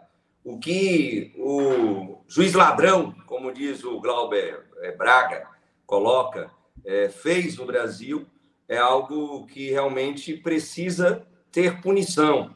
E felizmente ele agora é réu, esperamos que seja condenado, porque foram 4 milhões e 400 mil pais e mães de família que perderam seus empregos por conta desse irresponsável, por conta desse que, junto com Dallagnol, quis criar a Fundação Criança Esperança da República de Curitiba, ganhando 2 bilhões e 500 milhões de reais da Petrobras, por conta dos acordos de leniência que a Petrobras fez. Por sinal, ganharam da Odebrecht, da OAS, da UTC, da Queiroz Galvão, da Camargo Correia, da Gustavo Gutierrez. Esses, é, Daphne, eles precisam sim ser punidos pelo que fizeram. Então, é uma decisão, mais uma, que precisa sim ser louvada, ser comemorada, mas comemoraremos mesmo, como o presidente Lula sempre coloca, quando os seus algozes, um a um, foram, forem colocados na cadeia por isso, aquela hashtag precisa ser colocada, e os companheiros e companheiras estão aqui conosco podem ajudar, é Moro na cadeia. Pega a matéria, bota no teu Twitter, meu amigo, minha amiga, e coloca lá hashtag Moro na cadeia, que esse precisa ser preso, esse lacaio do imperialismo norte-americano. Muito bom, David. E só lembrando que né, é uma ação popular que foi movida pelos é, deputados federais do PT e eles pedem que o Moro seja condenado a ressarcir os cofres públicos é, pelos prejuízos causados à Petrobras e à economia brasileira, né, em relação à Operação Lava Jato. Foi muito dinheiro, né? Então, Moro, vai preparando aí que se você for condenado. A pedir seus amigos. Vai fazer vaquinha e haja vaquinha, né? Bom, Queria que você falasse agora para a gente também, que foi o motivo é, principal de você entrar aqui hoje, sobre essa troca do presidente da Petrobras. Sai o José Mauro Coelho, né? E entra esse Caio Paz de Andrades, que é um auxiliar do Guedes, da pasta da economia, né? E ele ficou, o, o Coelho ficou menos de dois meses, né, David? Então, como é que você viu essa troca? É, e, enfim, e agora? Davi, é, nós estamos falando já do quarto possível presidente da Petrobras nesse governo, nesse desgoverno, desse elemento que está na presidência da República. É, ele já tinha colocado Roberto Castelo Branco, até Roberto Castelo Branco saiu, por sinal, quem não viu, vê um vídeo da Juliane Furno falando da porta giratória na Petrobras, né? Pessoas que ajudam no processo de privatização dentro da Petrobras depois vão trabalhar nas empresas que compraram ativos da Petrobras. Roberto Castelo Branco é um desses. Ele ajudou em vendas de campos terrestres e de mar, principalmente de águas rasas, campos maduros, de petróleo e gás, para 3R Petróleo e várias outras. E agora está sentado no Conselho de Administração, na presidência do Conselho de Administração da 3R Petróleo. Imagina só. Então, Roberto Castelo Branco general Silvio Luna, que não adiantou o general ser general, ser amigo, compadre do Bolsonaro, das Forças Armadas. E depois veio o José Mauro, que é o que está sentado ainda na cadeira da presidência da Petrobras. É, esse é mais um dos bodes expiatórios que o Bolsonaro utiliza. Ele tira agora o José Mauro, vai tentar colocar o Caio, por sinal que a gente acredita que tenha dificuldades dentro é, do comitê de seleção, de conformidade do Conselho de Administração da Petrobras, porque não tem os requisitos para sentar na cadeira de presidente. Mas fora isso, essa questão, que é um detalhe, Daphne, o que importa é que o Bolsonaro ele tenta se eximir da sua responsabilidade. A culpa do aumento dos preços dos combustíveis é do Bolsonaro. Ele indica os presidentes da Petrobras e maioria dos membros do conselho de administração da Petrobras.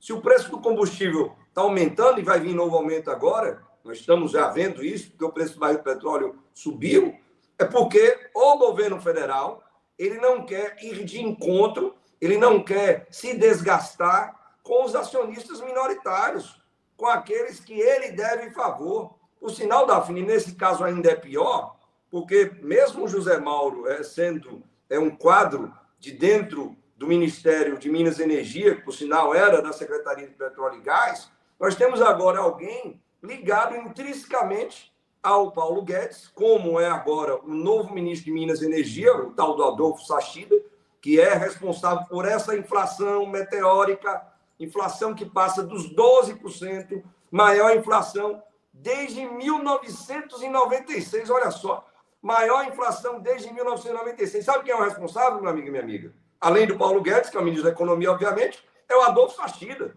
E agora, Paulo Guedes, Adolfo Sachida, dois ministros da Economia e de Minas e Energia, colocam na presidência da Petrobras alguém que é lacaio deles. Por sinal, uma pessoa que veio da área de TI, que ganhou muito dinheiro, muito dinheiro, com as privatizações feitas no sistema de telecomunicações aqui no Brasil, dizendo ele que era para baratear o acesso à internet com os grandes provedores em toda a América Latina, rasgou dinheiro esse senhor, é rico, rico, e está vindo agora para a presidência da Petrobras para cumprir um papel que o novo ministro de Minas e Energia e o ministro Paulo Guedes da Economia, por sinal subserviente dos interesses do capital financeiro, querem. Já disseram que vão querer privatizar a Petrobras por completo. E mais uma vez aqui, Daphne, nós aproveitamos para dar um alerta. E agora nós estamos é, com aprovações de assembleias. Desde dezembro do ano passado, a categoria petroleira em todo o Brasil, do Amazonas ao Rio Grande do Sul, disse que se o Bolsonaro, o Paulo Guedes, agora o Sachida e agora esse elemento que está vindo para a presidência da Petrobras, tiverem audácia, ousadia de colocarem um projeto de lei de privatização da Petrobras, esse governo, no ano eleitoral, vai enfrentar a maior greve da história da categoria petroleira. Não é apenas um blefe, não é apenas uma ameaça lançando palavras ao vento. Não, nós temos aprovações de assembleias da categoria petroleira e isso nós faremos caso eles tenham ousadia. Até acreditamos, Daphne, que não farão isso, porque sabem que não podem fazer isso devido à população brasileira ela ser contrária à privatização da Petrobras. Já são duas pesquisas feitas nesse ano e ambas colocam que a maioria da população é contra a privatização da Petrobras. Às vezes querem fazer uma sinalização para os investidores internacionais, os grandes bancos, os grandes fundos de pensão, de que se eles ganharem a eleição, a Petrobras ela vai ser dada de bandeja para eles, a preço de banana, com ações sendo dissolvidas na bolsa de valores, com o governo vendendo as suas ações do BNDES e perdendo, então, o controle total que hoje a União, o Estado, o povo brasileiro tem dessa grande empresa. Acreditamos que a sinalização seja essa, porque o que ele está atrás ó, é de dinheiro para financiar a campanha, de novo com as fake news, apesar do controle que o TSE está fazendo. Nós vemos todos os dias as fake news circundarem o WhatsApp, principalmente dos brasileiros e brasileiras. Mas, como dissemos, se tiverem coragem, enfrentarão a maior greve da história da categoria petroleira, com apoio da sociedade brasileira, porque é óbvio, a Petrobras sendo privatizada, aí é que a União, o Estado, o governo, não vai controlar preço algum no Brasil. Ninguém é otário. O povo já cansou de ser enganado. E, por sinal, Daphne, o povo baiano sabe muito bem o que é uma privatização. A privatização da refinaria da Bahia, com seus terminais marítimos e terrestres, promoveram hoje os preços mais altos dos combustíveis em todo o Brasil. É a refinaria que vende mais caro em todo o Brasil. E é óbvio, o povo sabe que privatizar faz mal ao Brasil, o povo sabe que quem paga a conta da privatização, infelizmente, é a população brasileira, que, por sinal, nesse governo, já paga uma transferência de riquezas para acionistas de outros países por conta do pacto que o Paulo Guedes, principalmente, tem com acionistas da Bolsa de Nova York. Mas a ameaça está aqui feita com resultados de assembleias de todo o Brasil, dizendo que, se tiverem coragem, enfrentarão uma estupenda greve da categoria petroleira nesse ano eleitoral, com apoio da sociedade brasileira. Muito bom, David. Eu sei que você tem hora aí, você está cheio de entrevista para dar, mas vou te fazer uma última é, provocação. A gente está aqui com uma matéria falando no 247, né? Falando da, do que disse a Miriam Leitão. Ela comparou o Bolsonaro ao Chaves, né? Diz que ele vai destruir a Petrobras. Então, ela, porque o Bolsonaro está ali tentando segurar de uma maneira eleitoreira o preço, né? então ela, faz essa comparação desesperada. Eu queria que você queria um comentário seu sobre isso. O, o Daphne, com todo respeito a essa jornalista conhecida no Brasil todo, né, comentarista econômica da Rede Globo Televisão, mas com relação à Petrobras, ela já fez inúmeros comentários que não têm o menor sentido, né? Lembro-me dela lá atrás dizendo que a Petrobras ela não tinha competência nem capacidade financeira de desenvolver e produzir no pré-sal brasileiro. Olha só o pré-sal hoje. Depois dos vultuosos investimentos feitos pela Petrobras no governo do PT, estamos falando de mais de 40 bilhões de dólares investidos por ano. A Petrobras hoje tem mais de 70% da sua produção de petróleo e gás da onde? Do pré-sal brasileiro. E essa comparação também está para fúria. O que o Chaves e agora o Maduro fazem com a PDVSA, que é uma estatal petrolífera da Venezuela, é tentar, apesar dos embargos econômicos que sofre a Venezuela, principalmente dos Estados Unidos da América do Norte, Daphne, é ampliar sua rede. Por sinal, pasmem, a PDVSA consegue meter gasolina, diesel lá nos Estados Unidos. A Petrobras do Bolsonaro, dona Miriam Leitão, fez o contrário. Privatizou a sua gigantesca empresa de comercialização e distribuição de derivados de petróleo, que era a BR Distribuidora. E talvez, a gente sempre repete, Davi, tem gente que não sabe, né?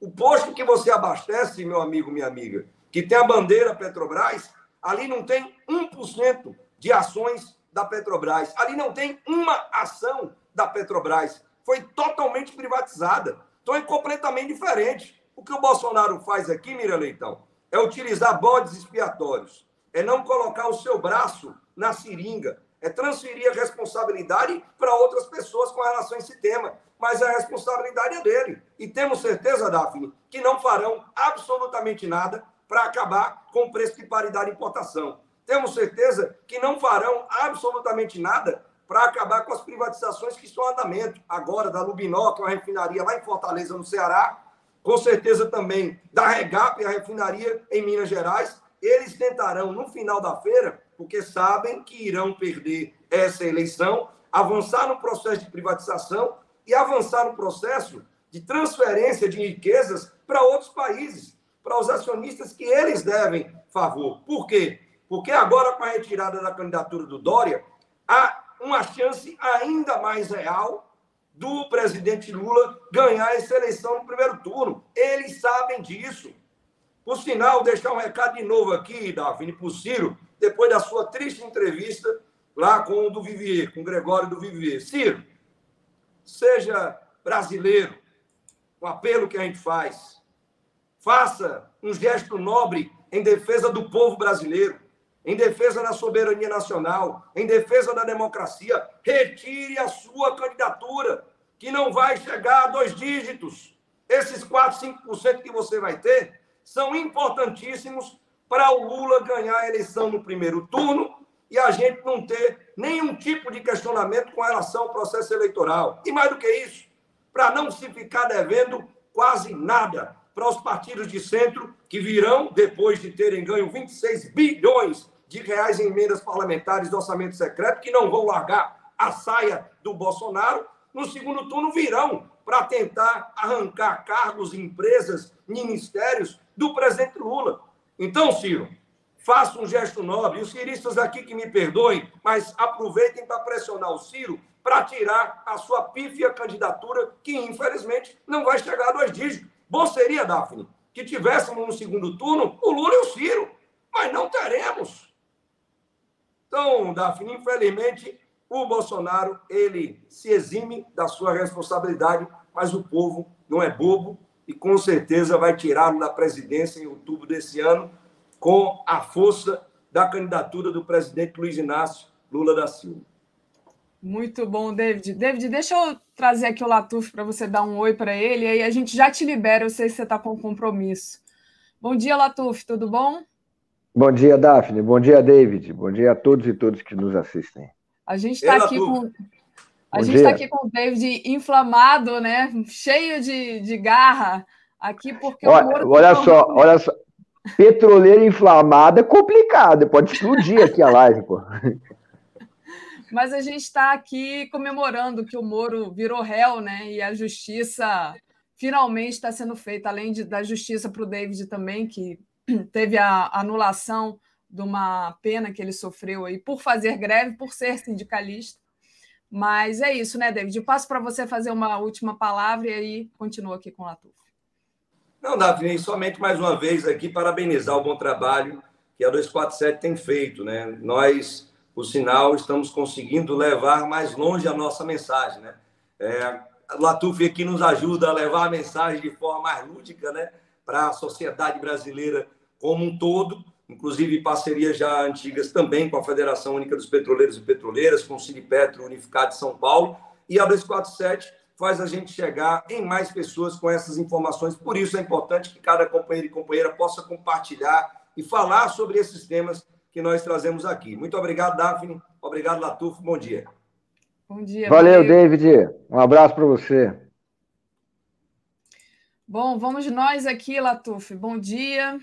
Mais uma ô, vez. Daphne, você. Ô, Daphne, você sabe que você está falando agora do Moro?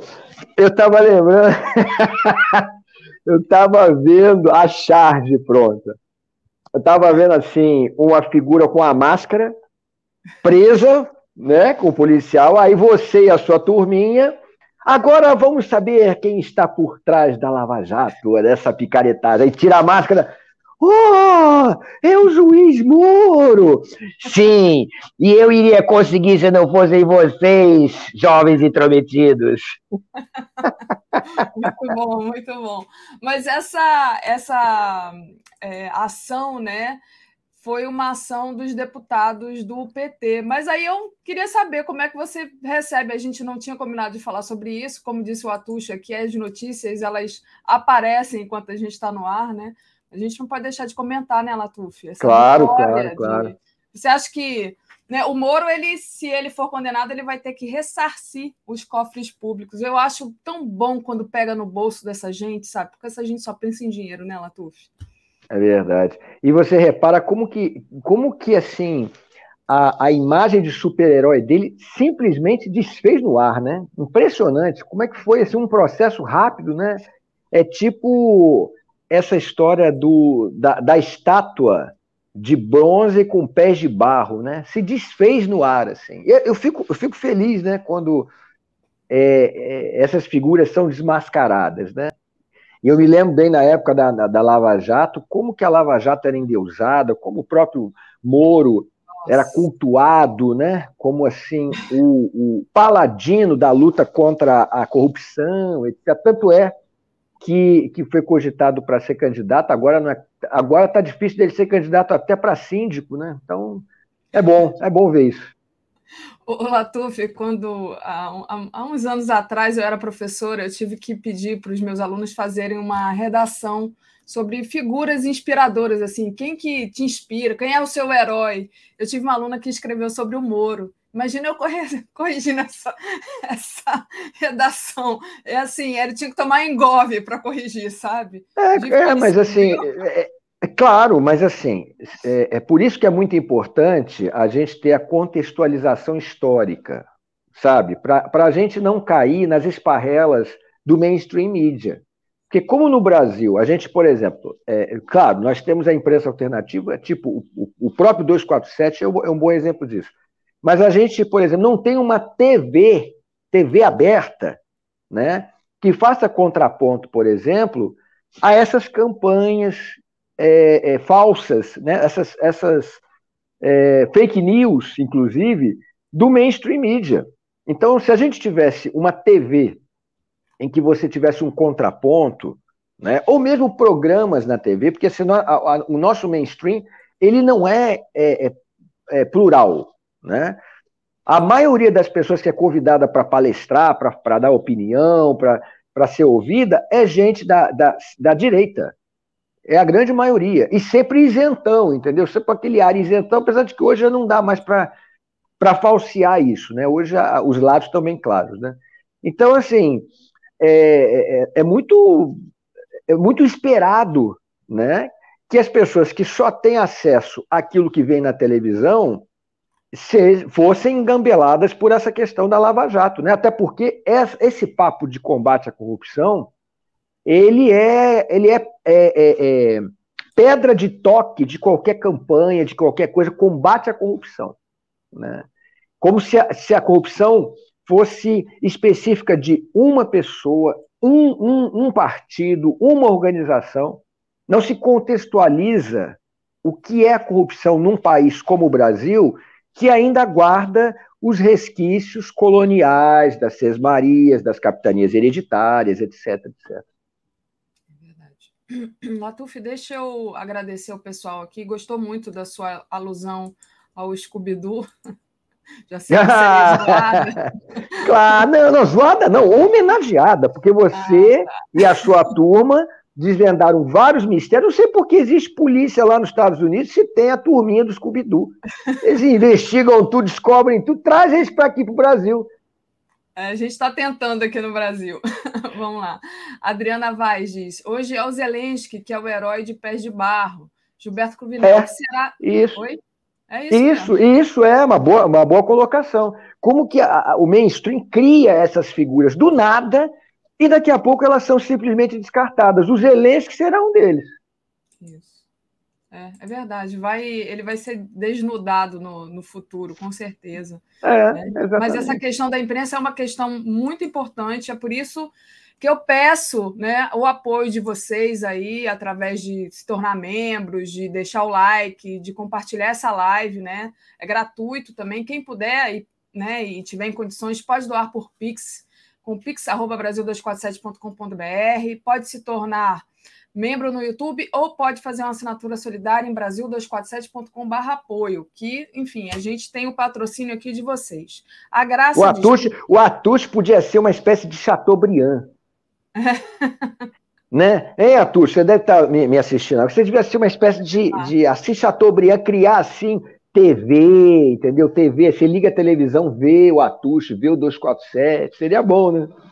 É, seria ótimo, né? Nem sei se ele pensa nisso, mas o, o, importante é que a gente cresça, porque quando a gente pega aí os canais da, da direita, da extrema-direita, eles são gigantes, Latuf, é impressionante. Né? E como nós da esquerda, né, o 247 como o maior canal, eu acho, ou um dos maiores, eu não sei, acho que a TV afiada também é bem grande, mas a gente tem metade do que eles têm, né? Metade. Eu lembro quando aquele William Vac saiu e ele criou um canal do YouTube, em uma semana o cara tinha um milhão de, de, de pessoas, de seguidores, assim, um negócio é. gigantesco. É.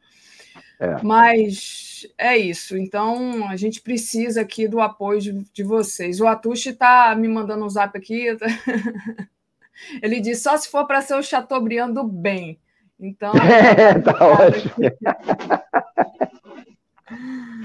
Muito bom. O Antônio Costa Nunes, todas as TVs abertas e rádio são de direita ou de extrema direita. É um milagre estarmos vivos. Exatamente. A gente aqui é resistência. É, verdade. Júlio César Beraldi, Scooby-Doo, salsicha de descobrir o Moro. exatamente, exatamente. Scooby-Doo. A graça diz: privatizar as universidades é mobilizar o repúdio dos estudantes em massa, vai atiçar os vesperos. Eu espero, realmente. Isso aí é um outro projeto que está aí tramitando, né? E eu quero ver a Uni na rua, a Uni que tem grande capacidade de mobilização, né? A gente viu no, no início lá do governo Bolsonaro, é importante isso. O Zé Luiz dá bom dia, pedindo o, o povo nas ruas já. E o Gilberto pergunta: o que será do sem-teto eleitoral Moro? A Thaís Neves é, mandou um superchat aqui para a gente dizendo: o PT será transformado na terceira via, o fim do Dória confirma, os tucanos estão migrando para o PT. É, não, não sei, né? Mas vamos ver. vamos ver. O Antônio Hickley está no projeto dos militares bolsonaristas, essa de cobrar mensalidades. É claramente um projeto fascista. Vamos falar desse projeto dos militares agora, então. É, eu queria trazer para você, Latuf, deixa eu compartilhar aqui, matéria que foi de ontem à noite, mas alguma coisa assim, bem. Acho que, é... acho que você caiu aí, Daphne. Não, não caí, não, estou aqui. Vocês estão tá. me vendo? É, ficou preto uma hora, mas agora voltou. Ah, tá. É. Aqui está chovendo muito aqui em Maceió, sabe, gente? Então, pode ser que eu caia aí um momento. Então tá aí esse projeto dos militares, né, Latuf? É, que no projeto deles eles vão se manter no poder até 2035 e também o fim, o fim da gratuidade no SUS. Esse projeto feito com apoio do Eduardo Vilas Boas e do Mourão, né? É, hum. tá aí. aí eu te pergunto, né? Depois de dois anos de pandemia, onde a população viu a importância do SUS, enfim, queria que você falasse sobre isso. A gente tem realmente perigo. Isso aí é o, o demonstra né, que esses caras têm projeto, sim. Né? Eles não estão aqui só passando um tempo. Como é que você viu isso? É, bom, eu fico imaginando esses, esses, generais, né? Eles querem instaurar aqui a República do Viagra. Só pode ser, né? Gente. República do Viagra, da, da prótese peniana, prótese peniana para todos os generais. Eu fico pensando o seguinte: é, muito ainda vai se tratar sobre esse assunto, né? Da participação dos militares no governo Bolsonaro, mas não é só isso, não. A participação do, do, dos militares nessa, nesse genocídio cometido contra a população em relação à cloroquina, por exemplo. Né? Qual foi, por exemplo, o, o, o, o Pazuello, né, que foi liberado aí de qualquer processo, né, o papel é, é, desses militares em Manaus, né, é, como que eles se intrometeram diretamente nessa, nessa questão da saúde, do combate à Covid, quer dizer, do não combate à Covid, né, como eles endossaram esse pensamento negacionista do Bolsonaro, que vem lá do trampismo. Então, não me surpreende esse tipo de projeto vindo desses militares, não me surpreende, porque, como você mesmo falou, eles têm, eles têm um plano de poder, né? E esses militares têm. Eu não, eu não, eu não sei, assim, eu, não, eu não tenho esse conhecimento, se esses militares eles são uma espécie de facção dentro das Forças Armadas, ou se isso é, se eles representam o pensamento majoritário das Forças Armadas. A verdade é que você abriu uma, um, uma, uma caixa de Pandora. O Bolsonaro abriu uma caixa de Pandora. Esses militares, eles sempre ficaram ali no obscurantismo, sempre ficaram ali é, é, é, nos, nos porões do que sobrou da ditadura, sempre ficaram ali vociferando contra a democracia nos clubes militares da vida. Quando o Bolsonaro trouxe essa gente para o governo, eles voltaram a sentir o gosto de sangue na boca. Né? E quando se, quando se pega gosto pelo, pelo, quando se pega gosto pelo sabor do sangue, dificilmente você volta.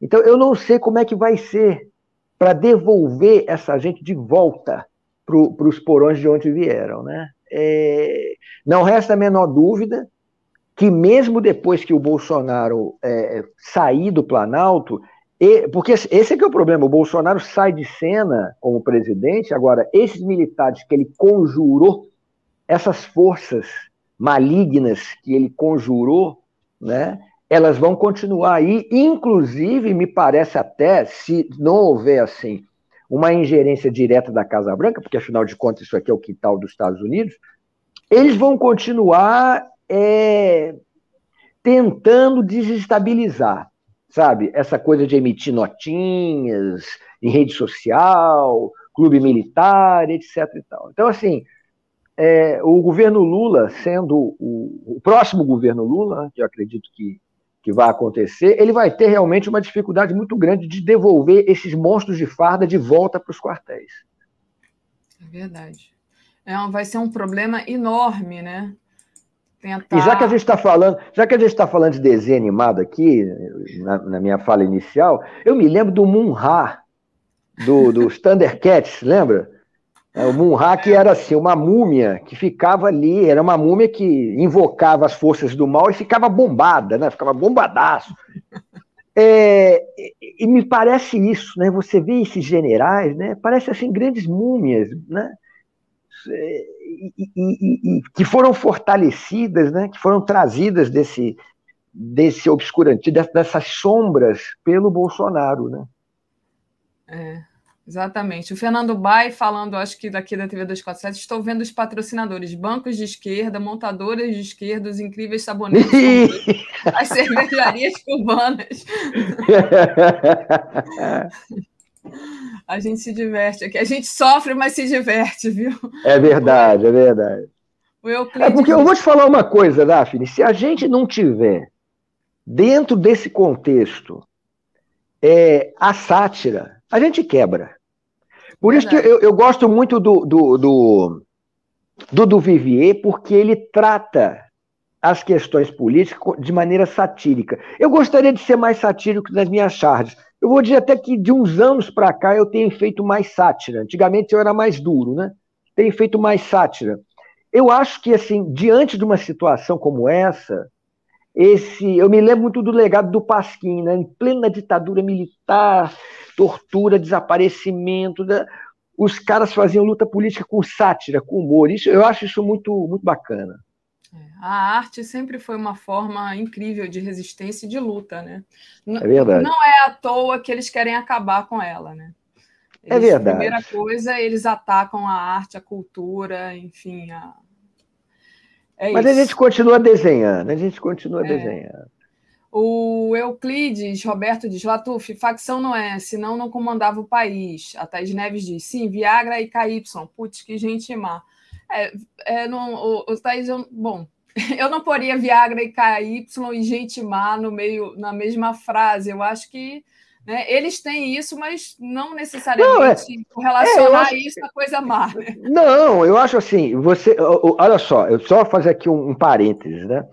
É, eu não tenho nada contra quem toma Viagra. E quem usa KY, quem usa prótese peniana.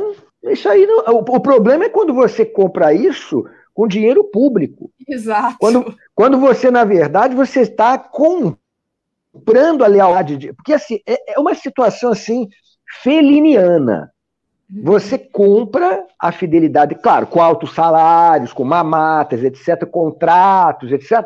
Mas, assim, também isso, entendeu? O, o, o Viagra, o, a prótese, o KY, o remédio para calvície. É, é, um troço, assim, é, é, feliniano, é feliniano, feliniano. Aliás, se o Nelson Rodrigues estivesse vivo, meu Deus, o que, que, ele diria sobre ele? Ele era um cara de direita, hein? De direita. Ele era um cara de direita. O que, que ele diria sobre isso?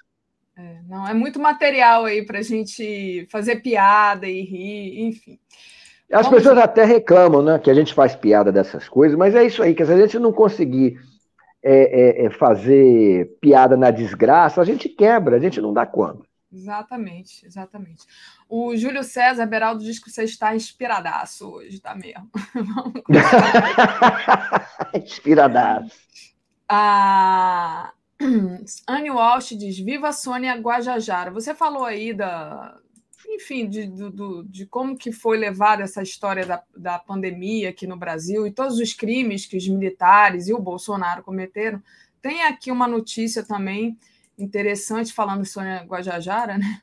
que é esse, essa daqui. Olha, o, o Tribunal dos Povos julga o Bolsonaro por crimes contra a humanidade. Então, é esse esse tribunal, né, é, é um júri internacional, é, ele examina essa denúncia de entidades sobre essa atuação na pandemia, mas o veredito não tem pena, só um efeito simbólico. Mas, de qualquer forma, né, é, eu vejo isso como uma, uma coisa importante, né? mais aí uma questão de, de tentar, eu acho, penso, a opinião pública em relação à atuação do Bolsonaro, porque parece que isso ficou meio esquecido, né, Latuf? Enfim, é, deixa eu ler aqui a reportagem. O ocupante do Palácio do Planalto é alvo de denúncia feita em conjunto pela Comissão Arnes, Comissão de, de Defesa dos Direitos Humanos, Dom Paulo Evaristo Arnes, Articulação dos Povos Indígenas do Brasil, a PIB, Coalizão Negra por Direitos e a Internacional de Serviços Públicos, né? Esse TPP, Tribunal Permanente dos Povos, é considerado como um tribunal de opinião com impacto simbólico. Então, como é que você viu essa notícia? É, eu espero que a coisa passe do simbólico para o prático, porque, de fato, o Bolsonaro precisa responder. Aliás, ele precisa responder sobre muitos outros crimes, mas esse, esse em particular, é, que é muito caro para é, o mundo exterior, né, essa coisa dos, dos indígenas, é, eu espero que ele realmente. Inclusive, a propósito desse assunto, eu fui. Desculpa aqui sair da câmera, fui pegar o papel aqui. Eu, eu fui. Tem uma campanha em relação aos Yanomami, eu acabei de fazer aqui um desenho sobre isso, que aliás é bem sobre esse tema que a gente está tratando aqui. Eu vou colocar aqui para vocês verem. Olha, sobre o garimpo, né? Uma arma gigantesca apontando para os indígenas, né? No território Yanomami. Muito. Essa situação do, dos Yanomami, essa situação dos indígenas, ela não é, ela, ela não, ela não começou agora, né? Todos os governos, na verdade, todos eles, todos os governos seja petista, não seja petista, whatever, todos os governos, eles têm tido abordagens é, ruins em, em relação a, aos indígenas. E, principalmente, esse princípio do desenvolvimentismo, invariavelmente, ele vai passar o trator por cima dos indígenas. Ou de uma maneira mais violenta, mais agressiva, ou de uma maneira mais é, retardatária, vamos dizer assim, mais, mais, mais lentamente. Mas de qualquer maneira, a, as terras indígenas, por conta do desenvolvimentismo, elas, elas estarão ameaçadas sempre. Agora, a verdade é que, em relação ao governo Bolsonaro, você tem, inclusive, voltando, né, os militares envolvidos nessa, nessa questão. Né? Foi pego aí um, uma, uma, um carregamento de ouro aí e tinha um militar envolvido. Né? É, você tem essa questão dos, dos garimpeiros, né, do garimpo, da mineração, que não é só o garimpeiro, aquele cara lá com a bateia lá, não é só isso, não. É, o, é a mineração empresas, empresas internacionais. Né? Então a, a Amazônia está toda loteada. Então, é, o caso do Bolsonaro, ele agravou esse processo. Né? E, obviamente, que ele não tem respeito pela vida de ninguém, muito menos por indígenas. Que, afinal de contas, os indígenas estão dentro dessa do que o Iuca chamaria, o Marcelo Iuca chamaria de pessoas matáveis né, os negros, é, os indígenas, os quilombolas, eles estão todos dentro dessa, dessa classe de pessoas que podem ser eliminadas, e principalmente em nome do poder econômico. Seja, seja é, é, é, é, lançando mão de, de argumentos assim nobres como o desenvolvimento da nação, seja, seja devastação pura e simples, ganhar dinheiro e, e ponto final.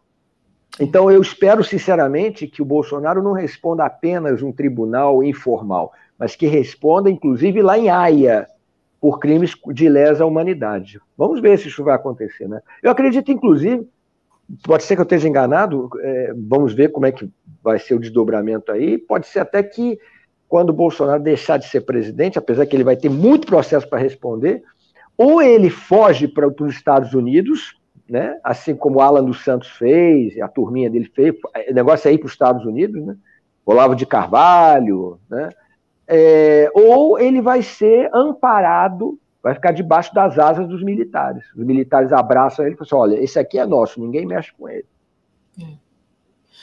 O Latuf, eu estava aqui rindo com o Seabra, que disse: Bom dia, Daphne. Vai ser muito fácil citar o Moro. Ele mora naquele hotel, né? Pois é, portaria fica aberta 24 horas. Entre outras coisas, o Moro fez essa gracinha, né? De querer virar candidato em São Paulo e dar o endereço de um hotel. A do hotel, tá... é. é, é o pessoal está muito inspirado aqui para fazer comédia, né? Com a situação do Brasil. Mas, mas é que é isso, né? É, é como eu estou te falando. Claro, a situação no Brasil é grave? É grave. É muito grave. Realmente é muito grave. Mas você parar para pensar assim, o, o, os ingredientes dessas histórias, né? Eles. Olha, eu vou contar uma história para você que aconteceu ontem. Eu estava voltando da minha jantinha lá num shopping aqui de Porto Alegre, um shopping de Praia de Belas, que fica na, é aqui perto da, da do, do, centro, não é muito longe do centro, não. Aí eu tô voltando, cara, aí tem uma pista, assim, uma ciclovia, e tinha um, um, um sujeito que ele falou assim, é, fora seus parasitas da nação, servem para nada. Quando eu olho, ele está gesticulando assim, quando eu olho para a direita, tem um veículo militar cheio de soldados do exército passando, e ele falando, porra, eu fui.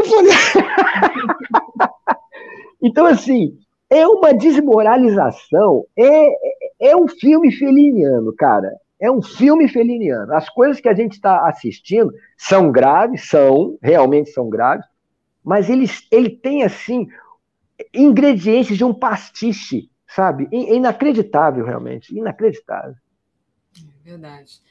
Olha, o Celso Del Neri contribuiu aqui conosco. Obrigada, Celso. Então, quem quiser, faça como Celso, ou apenas faça uma assinatura solidária em brasil247.com.br apoio, pode doar por Pix também, ou pode só deixar o like e compartilhar a live, que já ajuda bastante. É, Contribua aí, gente, é muito importante. Boa. A Rosa Virgínia, se Stanislau Ponte Preta estivesse vivo, escreveria o um novo FBAPA. Exatamente. Exatamente. Exatamente. É...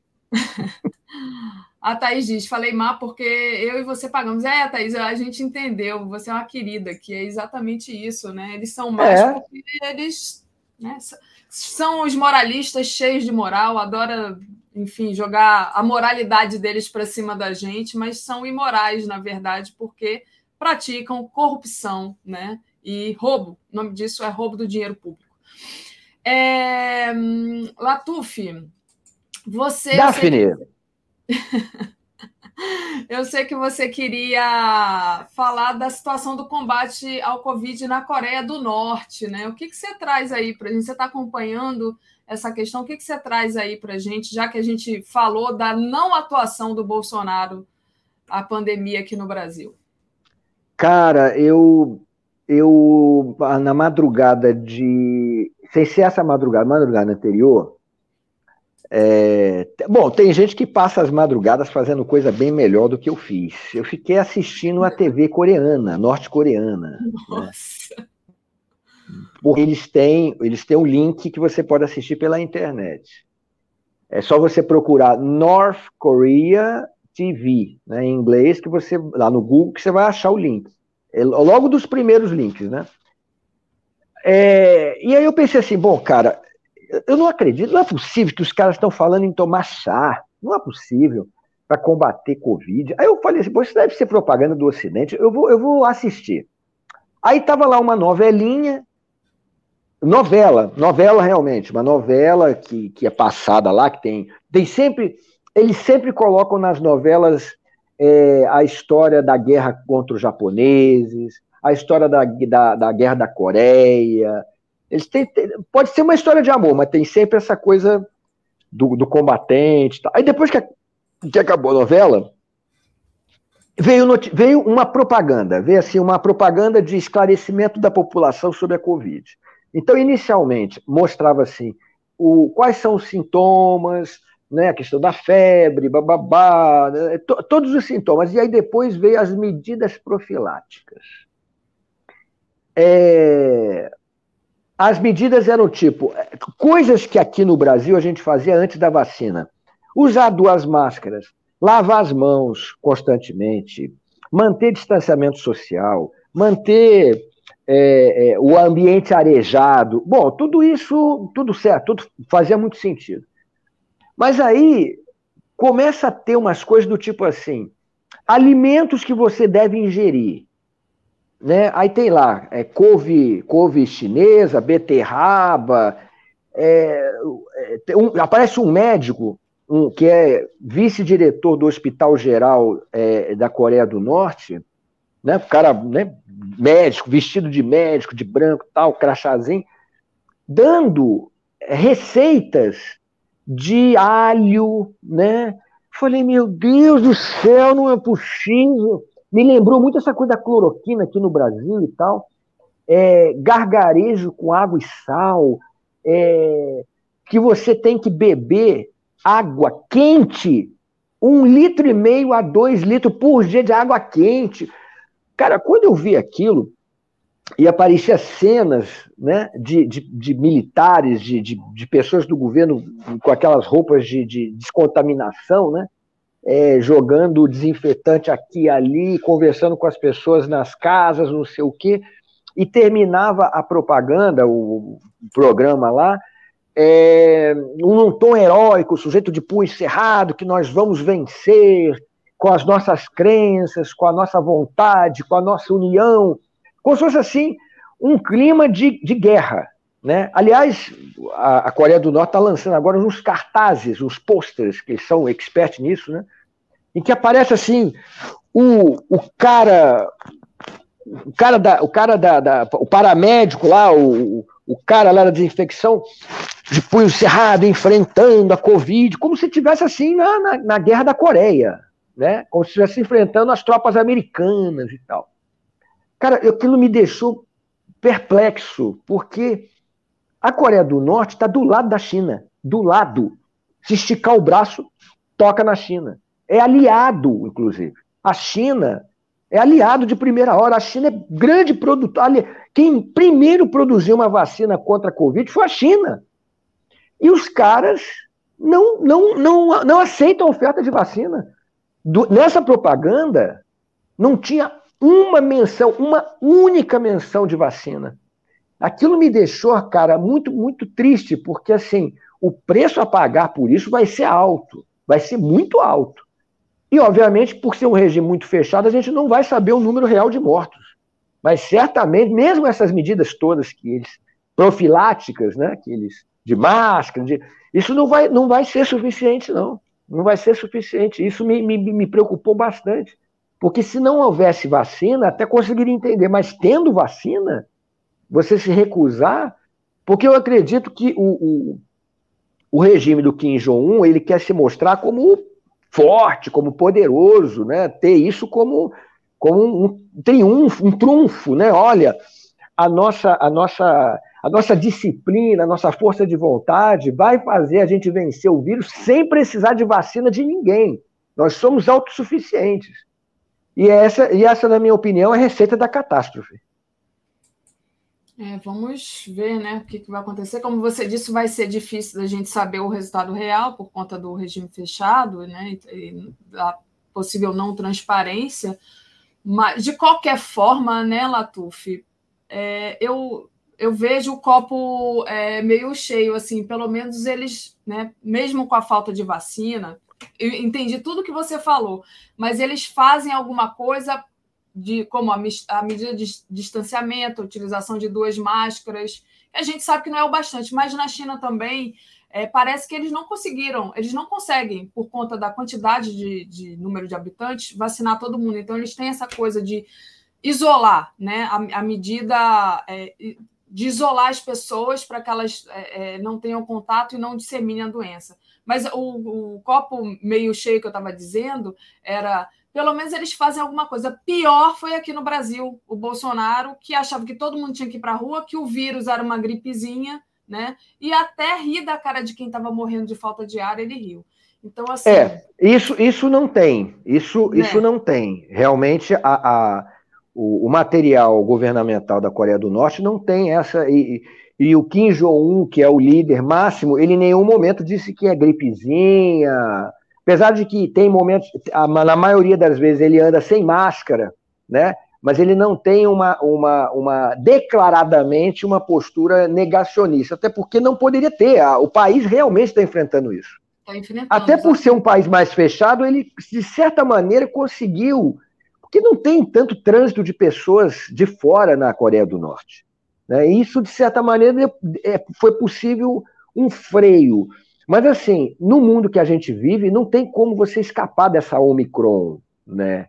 É. Então, assim, a única alternativa que eu vejo para que eles tenham uma chance de passar por essa tragédia é a vacina. Isso que me deixa perplexo, que, assim, está do lado da China. A China manda, é, pode mandar as vacinas até de trem. Cuba, que é aliado da, da Coreia do Norte, poderia também, se quisesse, mas é, o problema não é isso, é que eles, eles não eles não, eles, não eles se recusam, eles não querem, eles se recusam. É inacreditável um troço desse, cara. É, é muito louco mesmo. Olha, o Júlio César Beraldi dá aqui uma sugestão é, para se charge, tá? Colocar o hum. Moro do outro lado do balcão com contas penduradas pelo povo brasileiro.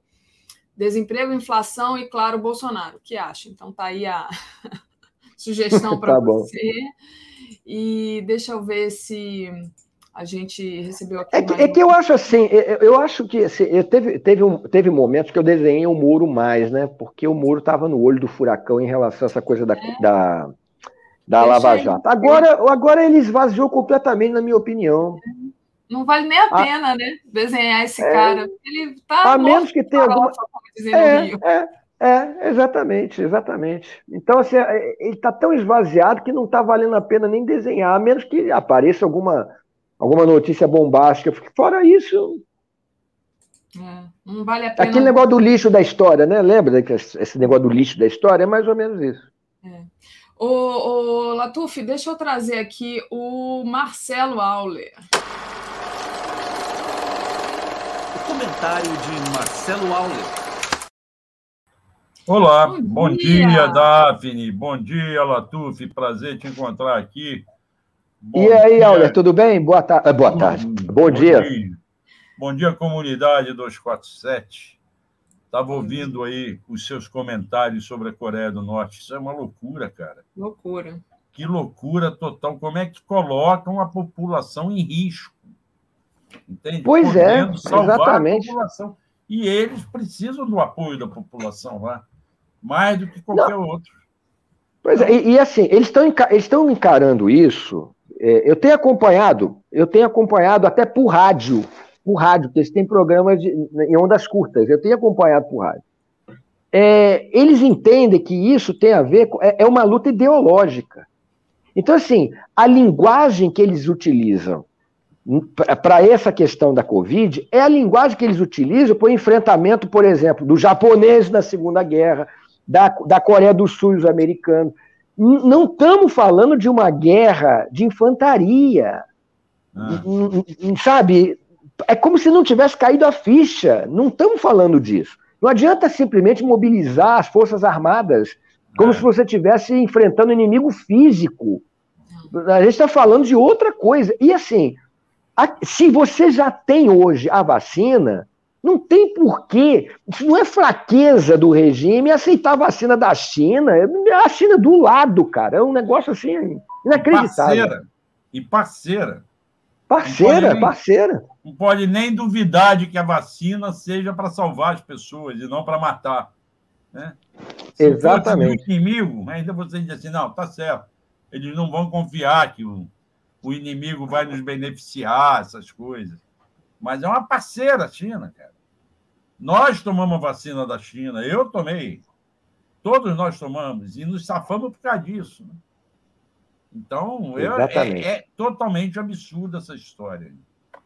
Agora, eu, Daphne, também aproveitando o Latuf, assina embaixo da proposta da Telenauta que fez para ele, e o Moro vai começar a pendurar a conta no balcão ali para ser paga, as contas apresentadas pela população.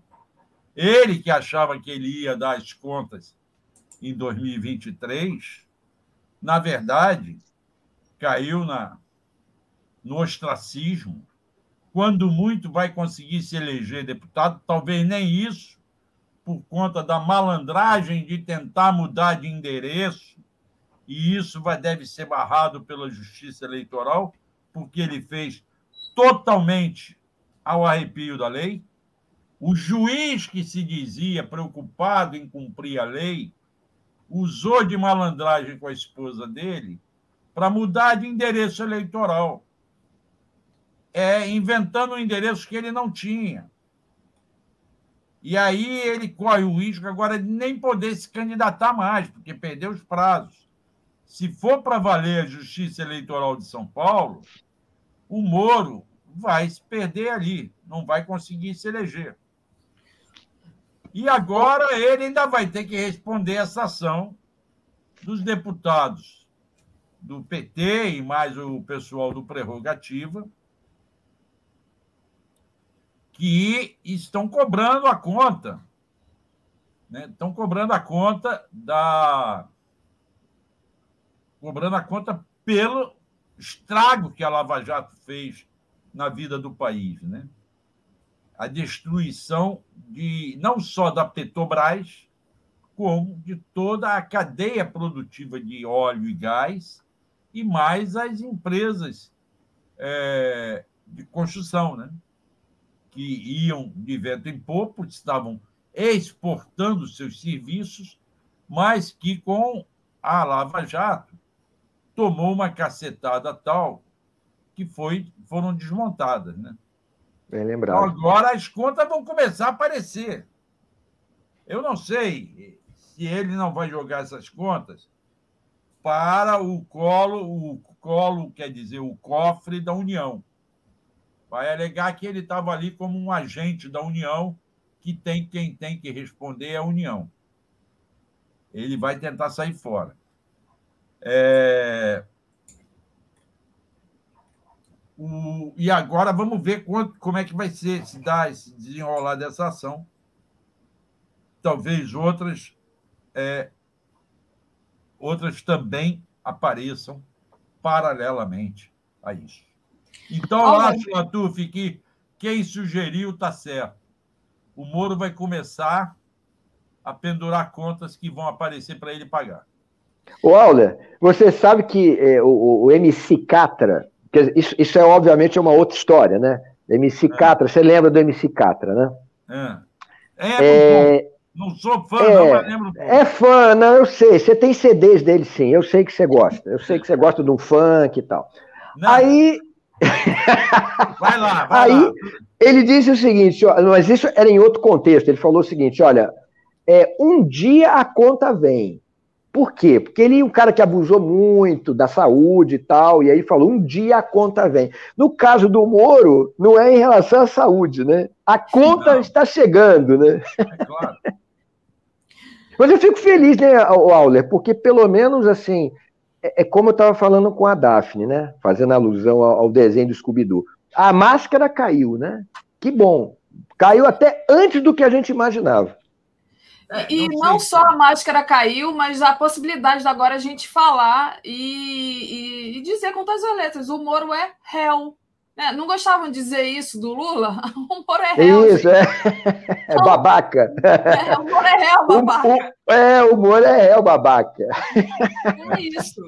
Olha, deixa eu só dar um recadinho aqui, senão vai fugir, eu vou me esquecer. Olha, a Ana Clara, que acompanha a gente aqui, está pedindo, por favor, que Carlos Latuf e Auler aceitem uma live no canal Resistência. Resistência Contemporânea. Então, é, tá bom. Ela está pedindo. E o Lúcio. Fechado. Está tá pedindo para você informar o seu e-mail. Então, era só para eu não me esquecer aqui, porque senão aqui as coisas passam tão rápido e depois a gente não consegue recuperar, porque. Então vamos lá. O meu e-mail é, é muito simples. O meu nome é Carlos Latuf, como está aí escrito. carlos.latuf.gmail.com. Muito bom. E deixa aí, aproveito para ler os superchats aqui. Uh, Paulo Stix, é, 10 CPFs cancelados na Vila Cruzeiro. E é, isso aqui deve ser coisa É, de gente bolsonarista, porque Não, não, CPF não, não. cancelado. Não, não. Não? É uma operação da Polícia Civil Militar Eu hoje sei. na Vila Cruzeiro já são 10 mortos, inclusive uma moradora que levou bala perdida. Então, mas essa maneira de falar CPF É, cancelado, eu cancelado. acho bem. Uma maneira assim, é- bem agressiva, que é a agressiva, gente é não agressiva. costuma usar, né? Mas É uma maneira calhorda. É uma maneira calhorda. Eu não sei se quem fez esse comentário é bolsonarista ou não. Eu não faria esse comentário dessa forma. Mas é algo gritante. Mais uma vez, a polícia do Cláudio polícia. Castro, a polícia do Cláudio, Castro, repete opera- as operações do Wilson Witzel com um tiro na cabecinha. Desde cedo estão lá, já são 10 mortos. Dizem que suspeitos, dizem que estão lá atrás do chefão da, da Comando Vermelho, que os jornais não falam em Comando Vermelho, falam da principal é, é, facção criminosa, que estão lá atrás disso na Vila Cruzeiro, aonde, há 20 anos atrás, o Tim Lopes foi assassinado. Foi naquela região ali do Morro do Alemão, Vila Cruzeiro. A Vila É. Cruzeiro é a parte do Morro do Alemão que fica para o lado da Penha. O Morro do Alemão é para Olaria. E isso. a Vila Cruzeiro, eu andei muito lá naquela época. E a Vila Cruzeiro entra pelo lado da, da Igreja da Penha, ali, pela Avenida da Penha, sobe. Eu já assisti tiroteio ali da rua. E eu me esquivando dos carros. eu Na época é. 10 pessoas assassinadas pela ação da polícia, 10 pessoas assassinadas, as pessoas estão sendo assassinadas né, nas comunidades. É, e daqui a pouco, vai, daqui a pouco vai se decretar é, sigilo dessa operação, como fizeram em relação ao Jacarezinho. Ah, e Exatamente. também é o seguinte: isso aí é mais do mesmo. É a, a chamada guerra contra as drogas. Você mata o- o- os traficantes do, do varejo à vontade. né? Se são É, traficantes mesmo. mas de qualquer maneira, mesmo que mate, mesmo que você mate eles todos, hoje, se você entrar e matar todos eles, enfileirar como fazia na Colômbia, como fazia na, no Vietnã do, do, do Sul, né, na época da guerra, o, o- a contagem de corpos, você fazer uma foto assim de um monte de cadáver enfi- enfileirado, no dia seguinte essas pessoas já são, já são repostas. Porque assim, e- esse pessoal é bucha de canhão. É bucha eu de canhão. Tá... discordo, Latuf, que não é no dia seguinte, é de noite. De noite, É, as vagas já perfeito. vão estar sendo ocupadas, os aviãozinhos vão estar saindo, É. e, aí, e aí levando a droga, e a classe média e a classe alta vai estar consumindo, sem É. nenhum risco para elas. Tá? uhum. Este tipo de, de guerra ao tráfico precisa ser repensado. Você tem mão de obra para atender o tráfico porque você tem desemprego, você tem jovem largado na favela, nas comunidades, sem oferecer nada a eles. O mais fácil é ganhar dinheiro com tráfico, eles acham, e não, pe não pensam nas consequências. E é uma muita grana, né, Auler? Não, É muita grana. Rola muita grana, rola muita grana. Muita grana. Ali muita rola grana. grana menor. Ali na comunidade É, é. rola grana menor. Mas ainda Perfeito. assim é muita grana para quem não tem É. nada. É perfeito. perfeito. Entende? Então, Você assim, é um grande negócio, né? É um Tem- grande negócio. isso. E quem usa, quem consome, a classe média e a classe rica também, não paga nada. Está em casa, leva, o aviãozinho vai lá, leva lá. E você vê, Auler, você, assim, você pensar que hoje, no Brasil, você tem gente que é preso por portar maconha. Hum. Você vai na Califórnia hoje, hoje, você pega o avião, vai em Los Angeles, você compra maconha pelo telefone, você tem anúncio de maconha na, na- na- na- em outdoor, na rua.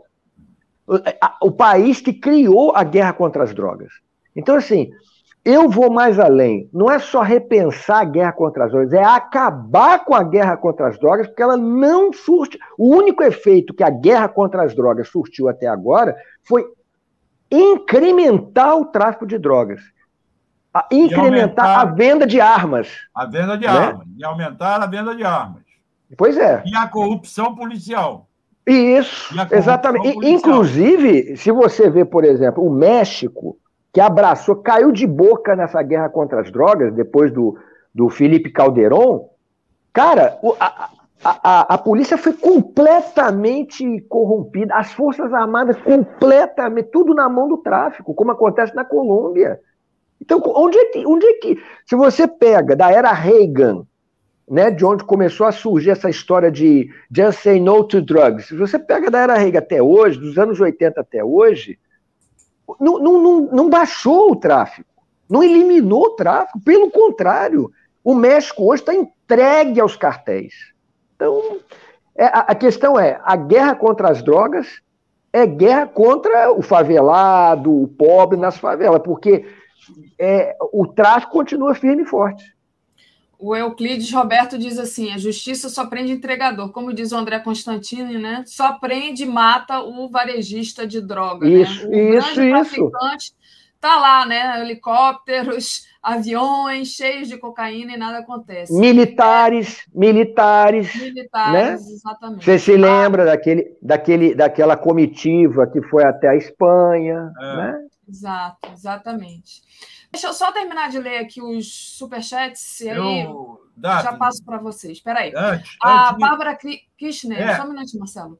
Sou ouvinte das transmissões do Latuf em seu canal no YouTube. Gosto demais. Abraço para o Auler também. Eu queria agradecer esse abraço da Bárbara. Bárbara é uma amiga minha lá de Curitiba. Já comemos carne de onça juntos. Eita. Ela frequenta aqui o 247 e o GGN. É uma ótima cantora. É uma ótima cantora ainda por cima, tá? Que legal. Eu não sei se ela está em Curitiba ou se ela está na praia, que ela vive mais na praia lá com a mãe do que em Curitiba. Não sei se agora ela já voltou para Curitiba ou não. Legal. Mas o meu abraço para a Bárbara, está com saudade dela, que eu não falava com ela há muito tempo. Vai lá. E o Jairo Costa diz: Auler, fale-nos sobre a pro... sobre propina do Cláudio Castro. Daqui a pouco a gente vai falar sobre eleições no Rio de Janeiro. Deixa eu só liberar aqui o Latuf, que eu estou segurando ele aqui pelo menos uns 15 minutos. Latuf, eu passo para você se despedir. Obrigada aqui mais uma vez pelas suas análises. Você está de volta na quinta-feira, né? Conosco. Tá bom, tá bom. Obrigado aí pela, pelo convite. Você tá, você, Daphne, você tá me devendo. Da próxima vez que eu tiver aqui, eu quero ver no mínimo é, a, a, nessa estante de livros, eu quero ver o Scooby. Dá teu jeito, bota, bota uma figurinha do Scooby Doo aí, no, no fundo aí, tá? Um beijo tá grande para você, um abraço grande para o Auler e para todo mundo aí. Obrigado, uma boa terça-feira. Obrigado, Latuf, pelos comentários para parceiros aí junto agora. Bom Valeu, dia. querido. Um abraço grande para você. Grande abraço. Valeu. Vamos Bom, lá, vamos lá. Você queria. Bom, a gente já comentou sobre o Moro, né? Se tem mais alguma é. coisa para falar, senão já a gente passa para as eleições. Agora comentou sobre a operação da polícia uhum. né? que é uma operação perigosa, que é repetitiva, e eu espero que as pessoas levem isso em consideração na hora de escolher o voto para governador. Esta tem sido a proposta do Cláudio Castro, de continuar esta guerra ao tráfico, que está gerando mortes em cima, mortes e mais mortes, sem resultado prático.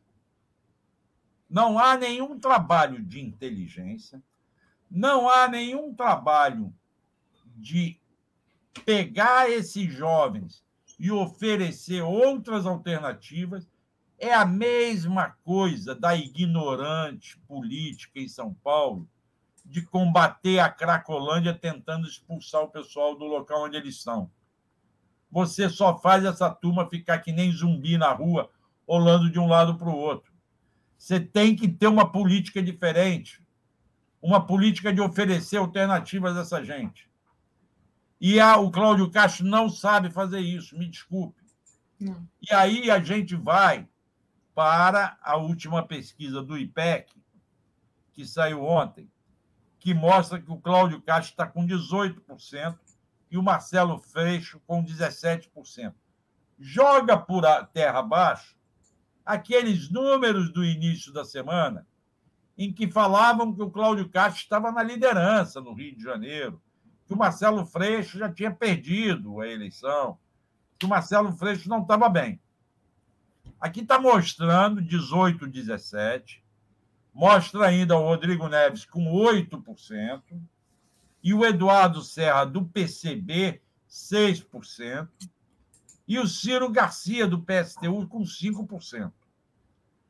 O candidato do Eduardo Paes, o Felipe Santa Cruz, que nós não podemos dizer que seja de direita, mas de centro, tem apenas 2%. Tá, eu tinha então, você... compartilhado errado aqui a sequência, é essa daqui. Então, Cláudio, 18%, Freixo, 17%, Neves, 8%, Eduardo Serra, 6%, Ciro Garcia, 5%, Felipe Santa Cruz, 2% e Ganime, é. do Novo, 1%.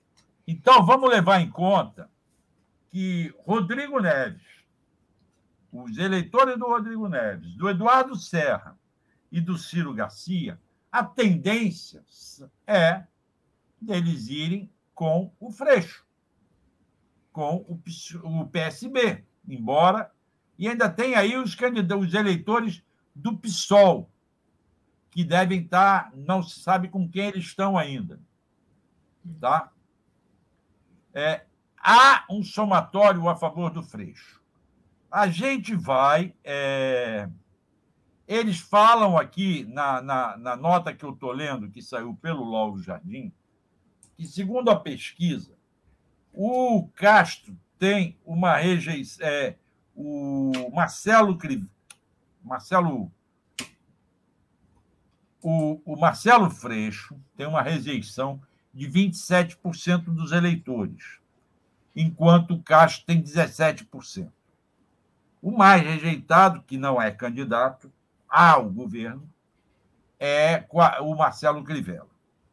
Então, a nota diz que a situação do Freixo é difícil por conta dessa rejeição de 27%, que não chega a ser uma rejeição tão grande.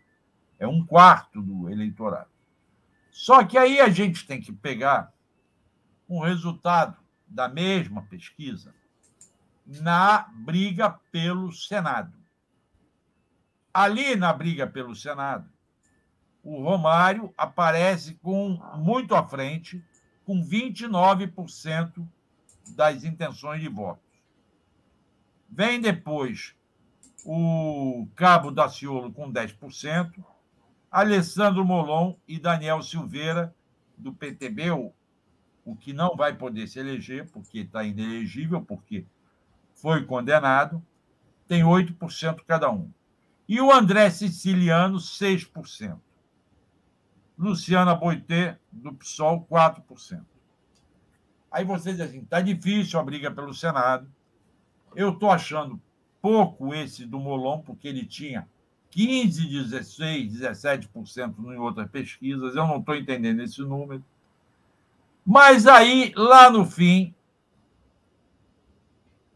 é, tem uma, uma observação que é muito interessante, não apenas nessa briga do Senado, mas também para o Freixo. O Romário aparece com quase o triplo das intenções de voto do segundo colocado. Mas tem um dado que preocupa ele. Quando o pesquisador do IPEG pergunta sobre o siciliano com o apoio de Lula e o Romário com o apoio de Bolsonaro, o petista, o siciliano, o André Siciliano, desponta para 40% das intenções do voto. E o bolsonarista, Romário, fica com 34%. O siciliano passa à frente. Isso aí mostra, Daphne, que a ligação com o Lula ainda vai mexer nesse quadro do Rio. É preciso ajeitar essa disputa. O governo do Estado está resolvido, Marcelo Freixo. Como eu falei ontem, encontrei o Freixo siciliano juntos na sexta-feira à noite. O Freixo garantindo que vai ganhar essa eleição. Tá? Agora, é... a questão do Senado ainda está confusa. Eu coloquei aqui, ó, Marcelo. O Lula está no Rio de Janeiro nessa pesquisa, né? É, hum. Ele está com 46% contra o Bolsonaro 31%. Então, né, o, o Lula está bem à frente do Bolsonaro no Rio. O apoio o dele nessa um questão do Senado. Diga. Então, na hora que o Lula começar a fazer campanha com o Freixo e com o Siciliano, porque o candidato dele é o do PT, me desculpe o Molon, é, eu acho que o Molon tem todo o direito de disputar até um determinado momento. Depois, se ele sentir que não vai dar, até porque a discussão é essa. Já que o candidato ao governo é do PSB, o Freixo, o Senado tem que ser do PT, e aí vão indicar o siciliano. O siciliano, dizem que andou namorando, inclusive, o Marcelo, por baixo do pano, o Cláudio, Cláudio Castro. Castro. Agora, tá aí abraçando a candidatura do Freixo. E quando ele vier junto com o Lula, ele vai ter um impulso na candidatura dele. Então, acho que, no fundo, esta pesquisa é muito favorável. Agora, o eleitor precisa perceber isso, as diferenças entre candidatos. Cláudio Castro vai ser mais do mesmo. Vai ser a continuidade disso tudo que veio acontecendo esse tempo todo vai ser isso que aconteceu hoje de manhã. A polícia entrando numa comunidade, dando tiro, matando 10. Sejam suspeitos ou não. Não tem que morrer, tem que prender. Autodefesa tá legal, autodefesa a gente entende. Agora, a gente sempre coloca em dúvida essa versão da polícia, porque sempre acontece isso. Então, o que eu espero é que o eleitor perceba esta diferença das candidaturas. Acho que o ambiente está favorável ao Marcelo Freixo no Rio de Janeiro. Vai lá.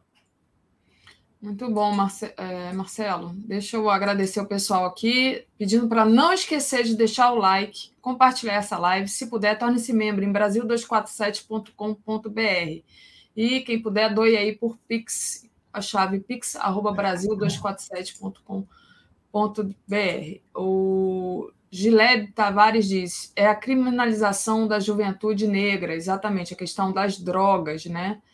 A questão das drogas é exatamente isso. É, Marcelo, vamos é, avançar aqui um pouco, né? Tem uma notícia aí do Ministério Público Federal. A Justiça é. condenou a Record e a Band a reduzir o tempo televisivo das igrejas. É, então, queria que você falasse sobre isso, né? É... Isso foi uma iniciativa do Ministério Público Federal aqui do Rio de Janeiro, tá? que, este, que recorreu à Justiça Federal para pedir que a Rádio e Televisão Bandeirante no Rio e a Rádio e Televisão Record reduzam o período total comercializado em sua grade para apenas 25% do tempo diário, inclusive os espaços comercializados a entidades religiosas ou sem fins lucrativos. A União foi, foi condenada, então, a Justiça deu ganho de causa nesta ação civil pública, são duas ações civis públicas, movida pelo MPF, e ambas condenaram a, a Bandeirante e a Record a reduzirem o tempo do de, diário de comercialização da sua grade, né? Como se sabe, essas televisões ganham o canal e, ao invés de explorarem com produção própria, alugam um canal, alugam pelo período para outras entes, inclusive as igrejas evangélicas. Normalmente, as igrejas evangélicas, normalmente as fundamentalistas elas terão que é, é, é, ajustar a produção, a programação, reduzindo o período de comercialização. Ou seja, vão ter que produzir, fazer produção própria ou comprar produção de terceiros, mas por elas mesmas, e não entregar a TV para uma igreja ou para aquelas programas de venda, de leilão, de não sei o quê, disso ou daquilo. É, isto eu acho uma iniciativa muito interessante do Ministério Público Federal e mostra que há o governo federal que deveria fiscalizar isso através dos seus órgãos de fiscalização, tá? Não tem feito esse papel. Há um descumprimento da Lei Geral de Radiodifusão, no que se refere ao limite máximo de 25% para comercialização do tempo da programação. Esse inquérito civil foi instaurado em 2016. As emissoras descumpriam o limite legal ao comercializar além do tempo destinado à publicidade. Chegava a produzir, a, a, a negociar 9 horas e 30 minutos diários para divulgação de prosélitos religiosos. Então, Daphne, eu acho que a decisão de entrar com a ação foi acertada. Parabenizo o Ministério Público Federal do Rio de Janeiro. No caso, uma iniciativa da Procuradoria Regional do Direito dos Cidadãos, no Rio. Tá? E acho que foi ótima a decisão dos juízos em condenarem as duas televisões a manterem a média de 25%, no máximo, de sessão do seu tempo diário de programação para terceiros. Muito bom. Exatamente. E sobre essa questão dos evangélicos, né? A gente estava falando do Rio, é, os evangélicos, obviamente, que têm uma influência muito grande no Brasil, mas é, especificamente no estado do Rio, né? Então, tem essa notícia aqui, Marcelo. Ó, petistas querem que Lula faça carta aos evangélicos para se aproximar dos, do segmento. Aliados do ex-presidente se preocupam com o crescimento de Bolsonaro dentre os evangélicos e defendem que Lula faça mais movimentos a esse eleitorado. Então, olha, de olho no eleitorado evangélico predominantemente simpático a Jair Bolsonaro, a cúpula do PT no Rio de Janeiro propõe que o ex-presidente Lula faça essa carta aos evangélicos. É, os petistas do Rio veem como essencial, de acordo com a Bela Megali, que Lula conquiste apoio dos evangélicos para ampliar seus votos no, no, no Estado. Essa pesquisa do IPEC divulgada ontem, mostra que Lula tem 46% de intenções de voto no Rio, seguido Bolsonaro com 31%, que foi o que a gente estava falando mais cedo. Então, como é que você vê essa questão da aproximação e tentar atrair o eleitorado evangélico para o PT também? Eu vou aproveitar e responder aqui ao Centelha Vermelho, que diz assim: como é que é? Igreja sem fim lucrativo. Tá bom, se você é quem disse, Marcelo, vou acreditar. Eu não me lembro de eu ter falado isso. Falei, Daphne? Não, igreja... não percebi, não. As, uh, eu andei vezes... lendo algumas decisões, algumas coisas que estavam na nota do Ministério Público Federal. As igrejas, existem sim aquelas que não têm fim lucrativo. Não venho, não vou generalizar. E existem outras que só visam o lucro. Eu não vou generalizar, eu não vou jogar tudo no mesmo saco. São igrejas, inclusive evangélicas, de denominações diferentes, de posições e posturas diferentes, e eu respeito as que se fazem respeitar. Entende? Assim como na católica, tem aquelas sérias, aquelas dedicadas e outras que são visando lucro, embora lá com a sua visão diferente de religião. Tá? Então, na verdade, nós temos que respeitar a religiosidade de cada um. É, acho que o Lula tem que sim que se envolver mais com os evangélicos. E isso já está sendo feito com uma série de pastores e de lideranças que mostram ser capaz disso, que mostram que é possível fazer um trabalho. Assim como o PT, na década de 70, 80, na década de 80, ao ser criado, trabalhou com as igrejas católicas muito mais com as comunidades eclesiais de base, com a chamada Igreja da Teologia da Libertação, mas não apenas com ela. E acho que hoje é possível, sim, é, você buscar trabalho em conjunto com os evangélicos de diversas denominações, diversos setores, que fazem trabalhos sérios, que não veem a religião apenas como uma forma de ganhar dinheiro. Então, há como se buscar isso, há uma preocupação do PT em fazer isso. Eu noto que isso já existe, essa preocupação há uma aproximação maior. Há todo um trabalho. Agora, recentemente, eu vi um documentário da BBC feita com evangélicos do Brasil que mostravam justamente isso, que muitos evangélicos que em 2018 votaram no Bolsonaro, hoje já estão com Lula, pelo próprio comportamento que o Bolsonaro teve, por terem quebrado todos os compromissos que ele assumiu tá? Muito bom. O Ramos Brotovet, Vec, advogados, entrou como membro aqui, então seja bem-vindo aí ao perfil. Muito importante o apoio de vocês aqui para gente, né? Quem puder, faça uma assinatura solidária em brasil247.com.br apoio. O Lúcio está reclamando aqui que você não esperou eu ter eu concluído. Eu nem notei, Lúcio. A gente está aqui no. Você não concluiu aonde? O que, que você não sei, Já não sei mais. é, já não sei mais. Está tudo certo. Vamos embora. É, Marcelo, trazendo uma outra notícia aqui importante, né? Que é a paralisação dos jornalistas. Então, tá aí, olha, jornalistas do Rio de Janeiro decidem paralisação por reajustes. Então, jornalistas vão parar dia 25 de maio. Passo para você, Marcelo. Posso falar antes que o Lúcio diga que eu cortei a palavra da data. Vamos lá. Pode falar, Marcelo.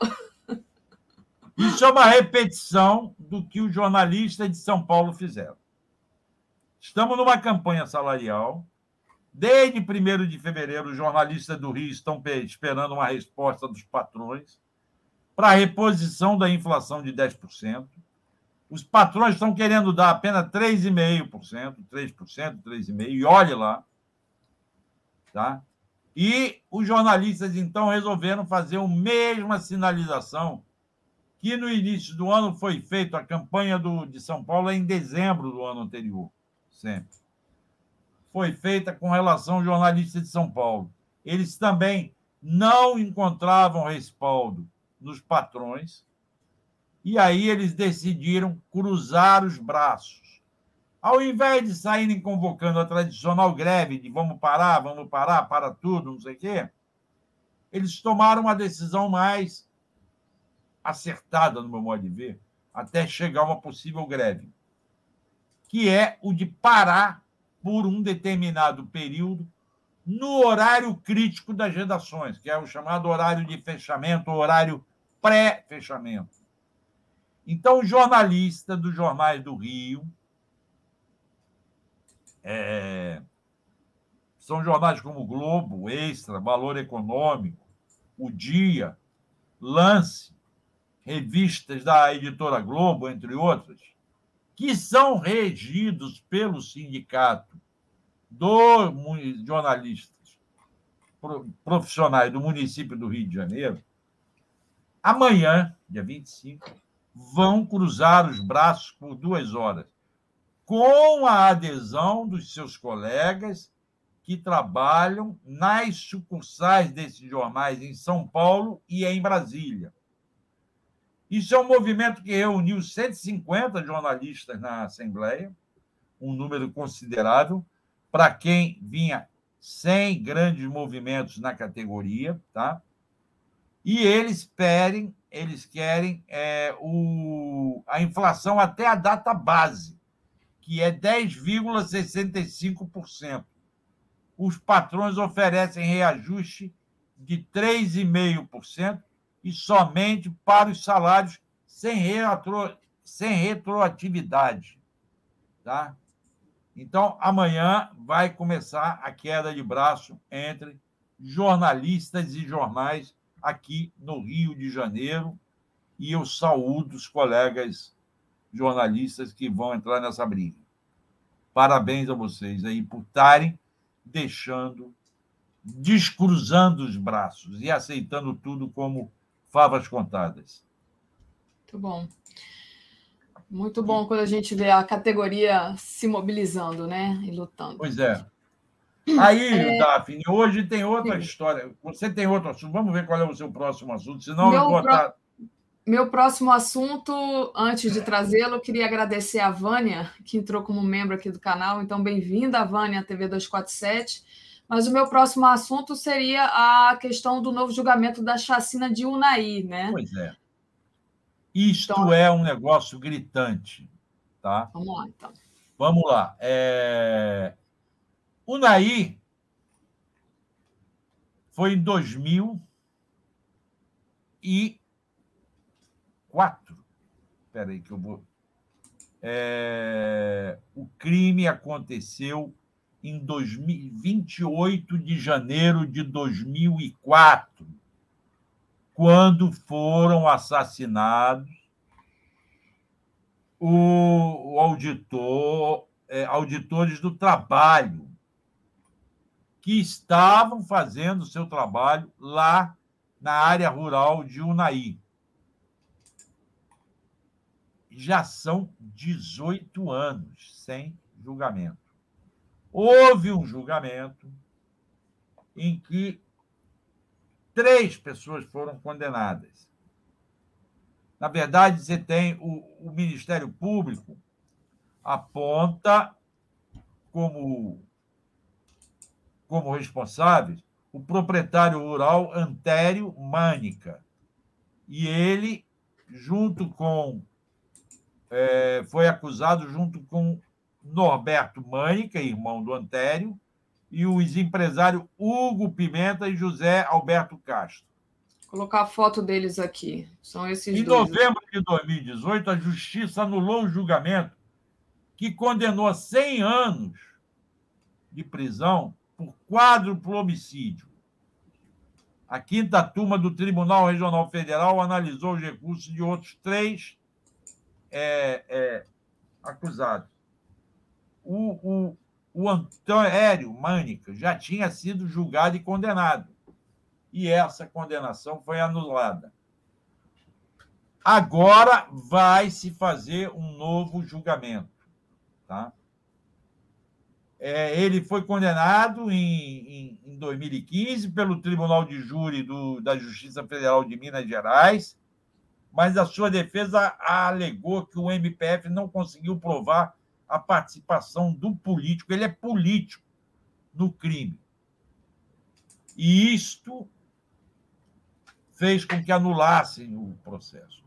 Vamos esperar para ver se agora faz-se justiça definitivamente. Porque isso é evidente que é, há o envolvimento desses caras, tá? na morte dos auditores fiscais do trabalho, que estavam lá fazendo seu trabalho e combatendo a exploração da mão de obra pelos empresários, pelos fazendeiros, pelos, pelos proprietários rurais. É... Há, só para você ter ideia, Davi, 6 mil páginas de processo. Nossa. E isso só existe para tumultuar o caso, para demorarem a levar adiante um julgamento como esse. Já são 18 anos e o caso está impune para esse cara. Os outros foram condenados e anularam também, mas aí eu não sei te dizer se já refizeram o, o, o julgamento. E aí o que, que acontece? Quando você torna impune esta, é, casos como esse. Surge, surge o comentário criminoso do deputado federal Evair de Mello, do PP, Partido Progressista do Espírito Santo, atacando a inspeção de trabalho, os auditores fiscais do trabalho, que lá no Espírito Santo, terra dele, estão combatendo aqueles produtores de café que adotam para coleta do, da colheita o trabalho análogo ao escravo. Esse deputado federal, lá em uma das comissões da Câmara, esculhambou os auditores fiscais do trabalho justamente porque eles estavam cumprindo o papel deles é, e combatendo trabalho escravo e pessoas que estavam sendo é, convocadas para coleta de café em outros estados, em Minas e até na Nordeste. O, o Sakamoto mostrou em números isso recentemente muito bem como que se dá essa exploração, tá? Eu estou tentando achar aqui os dados que ele levantou. É... Agora eu não vou achar. Ah, a fiscalização do café. Eu vou te dar uns números aqui que o Sakamoto levantou. Dos 1.959 trabalhadores resgatados no ano passado, que estavam em situação análoga ao trabalho de escravo, 310 estavam no cultivo de grão, do café, 215 no alho, 173 na produção de carvão vegetal, 151 na preparação de terreno, 142 na cana-de-açúcar e 106 na criação de bovino para corte. São os dados do Ministério do Trabalho e da Previdência. Tá? Isso são dados. É... Esse deputado teve o desplante de dizer que os trabalhadores do café no Espírito Santo chegam a tirar 4 mil a 8 mil por mês na coleta do café no seu estado, que eles vêm de Pernambuco, Maranhão, Alagoas, Sergipe, Bahia e Minas Gerais. Aí ele falou: está insuportável a presença desses fiscais na coleta do café do Espírito Santo em outras regiões do Brasil. Deixa a gente explorar o pessoal em paz, é, fiscais. Não enche não, o nosso saco. Exato. Não é à toa que logo depois do golpe eles, eles desmontaram o Ministério Público todos do Trabalho. Né? todos, todos os esquemas de fiscalização, não só do trabalho, como do meio ambiente também, né? Exato, exato. Tá? Eu estou querendo pegar aqui pelos dados do Sakamoto.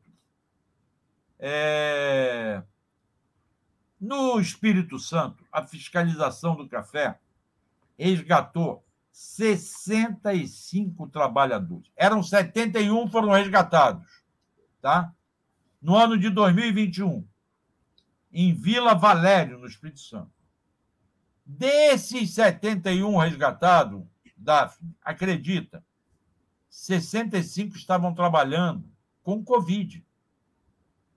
Eles não tinham direito a descansar, apesar de estarem com Covid. E estavam passando para os outros. Tá? 31 tinham menos de 16 anos de idade. Nossa. E 33 entre 16 e 18 anos de idade. Tá? Olha como é que é a exploração. A falta de carteira assinada, estimativa existente apontam formalização de apenas 40% de quem trabalha nesse tipo de coleta de e aí não é só de café, da agricultura em geral, tem sua carteira assinada. Só 40. O resto é exploração.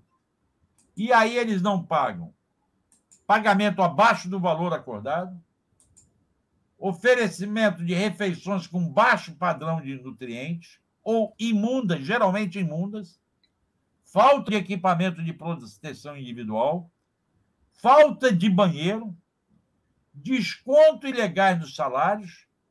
E desrespeito às normas de saúde e segurança. Eu falo isso porque quando eu estava no dia a dia da reportagem, eu acompanhei várias vezes a força de trabalho que combateu trabalho análogo à escravidão, seja no Rio, seja em outras regiões do país. Né? Eu estive numa delas, eu estive em Campos, quando eles soltaram vários trabalhadores que estavam trabalhando numa usina lá. E é um trabalho importantíssimo. Eu lembro aqui da minha querida, fiquei amigo dela, Marinalva, lá do Rio Grande do Norte, que ela comandava isso. Mas é claro que os governos liberais foram todos derrubando esse tipo de trabalho. Claro. Foram todos derrubando a fiscalização do trabalho análogo à escravidão. Trabalho esse trabalho que... escravo e não análogo à escravidão, porque eu acho que entendeu? Que é o caso do Moisa, né? Que é o caso do é, que exato. foi assassinado aqui na, na no quiosque, que trabalhava sem nenhum contrato, trabalhava por diariamente. Tendo uhum. sol, ele estava lá. E não tinha nenhuma garantia. Exato. Marcelo, deixa eu agradecer ao Paulo José Marques dos Santos, que se tornou membro aqui. Ler também aqui o, o mensagem do Márcio Dolny Campos. Se tem 6 mil páginas de processo, é só pedir a troika do TRF5 de Porto Alegre, que eles sabem ler rapidinho, do, da noite para o é. dia. Tá ele fazendo piada aqui, lembrando lá do processo do Lula, que foi lido assim a jato, foram os de flash para ler o processo também gigantesco, né? É, a Rosa, Rosana Martiano de Souza, gente, é um descontrole na concessão de canais de TV às igrejas evangélicas. Isso deve ser revisto. E o André Constantini entrou aqui no nosso chat para avisar que dessa operação do BOP lá é, que já matou 12 pessoas. Ele me enviou vários áudios aqui, mas que eu não pude escutar, André, e um vídeo que eu também não posso passar, que a gente não está podendo passar vídeo com medo do, do YouTube derrubar a gente. Vocês estão sabendo, né? Que o YouTube, é, enfim, tá, tá difícil. Quer dizer, não tá difícil, mas a gente ainda não sabe por que, que uma live, um canal foi derrubado, o DCM foi derrubado. Então a gente está evitando de, de passar é, vídeos aqui. Mas é isso, a gente já falou disso, André, um pouquinho mais cedo, né? Ainda sem detalhes, né? Você já disse que o número subiu para 12 pessoas lá no. É mais uma chacina, né? E aí talvez o André entre mais tarde aqui para trazer mais detalhes, né? Vou até falar com a Gisele se não dá para trazer o André já no Boa Noite. E, Auler, deixa eu trazer aqui um último assunto para você comentar, né? Que foi justamente. É, você mandou para mim aqui, Auler, estou procurando aqui, peraí, cadê você? É, uma nota de desagravo. É, eu né? já falei, já falei, esse ah, desagravo. O desagravo é esses auditores do trabalho que estavam no café. Ah, tá. Então tá. Eu emendei, eu é emendei com a história. Eu emendei com o julgamento lá dos assassinos dos auditores do trabalho em 2004. Entendi. O novo julgamento entende? Essa nota é uma nota de, de repúdio a, ao, ao político, assinada por incontáveis entidades. Eu não vou relacionar aqui uma por uma, é, são várias entidades. Tá? Essa nota me chegou ontem. É, repudiam veementemente a manifestação do deputado Evaí de Mello categoria sente-se ofendida e agredida, bem como todo o sistema de proteção das relações de trabalho que garante. Merecemos respeito e os trabalhadores dignidade e a devida proteção.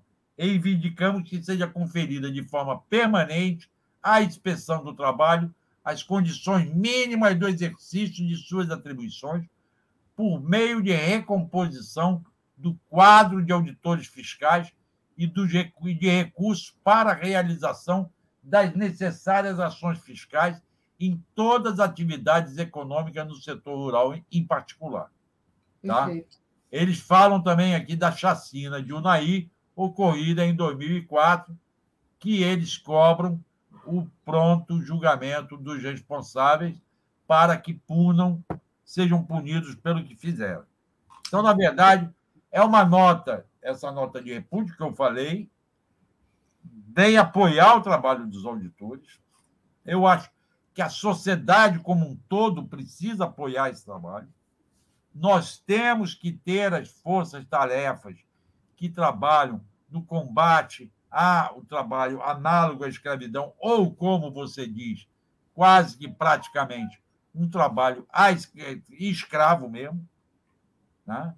As pessoas que são exploradas constantemente.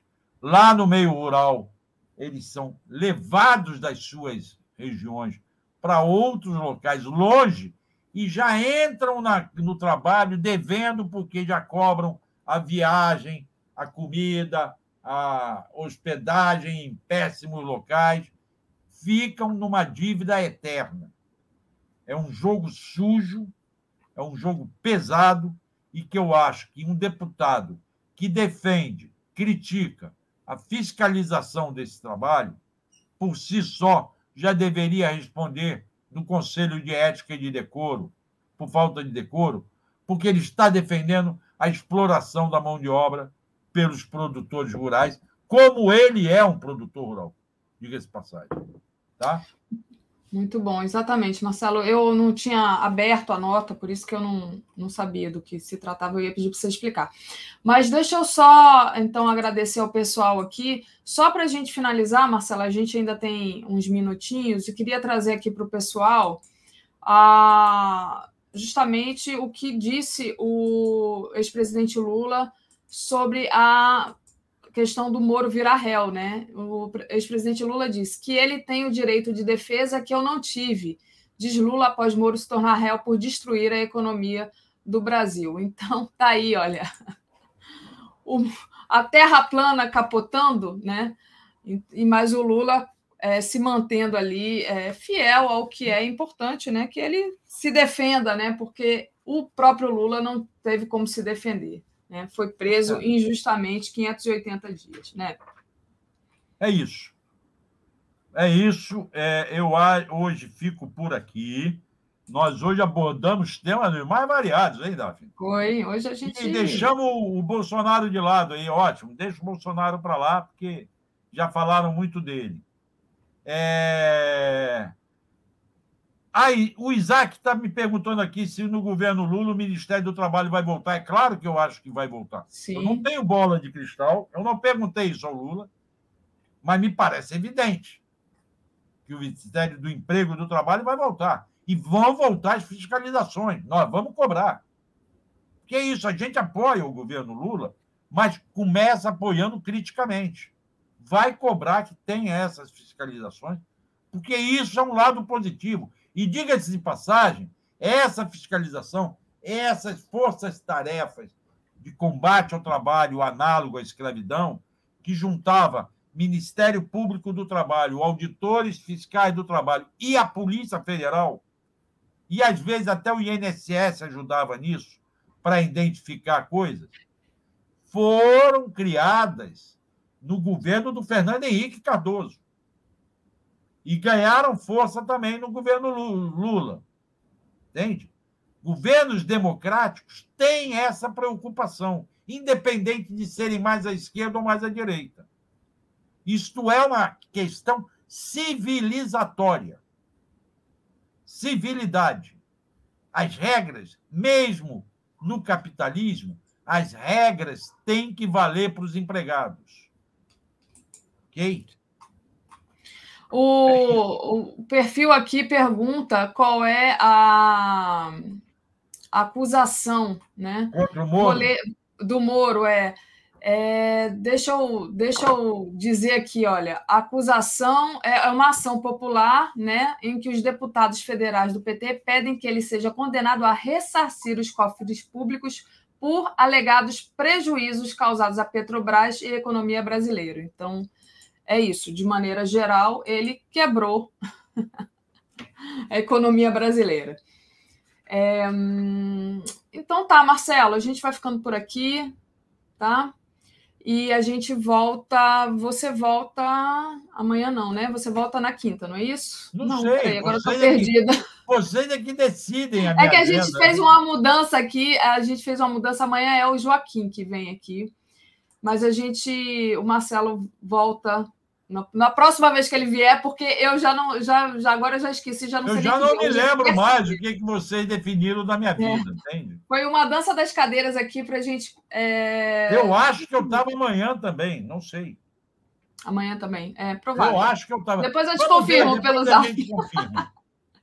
Tá Agora deu um branco aqui, deu um branco. Gente, muito okay. obrigada. Deixa eu só agora, rapidamente aqui, dar a nossa programação de hoje. Muito importante vocês continuarem conosco.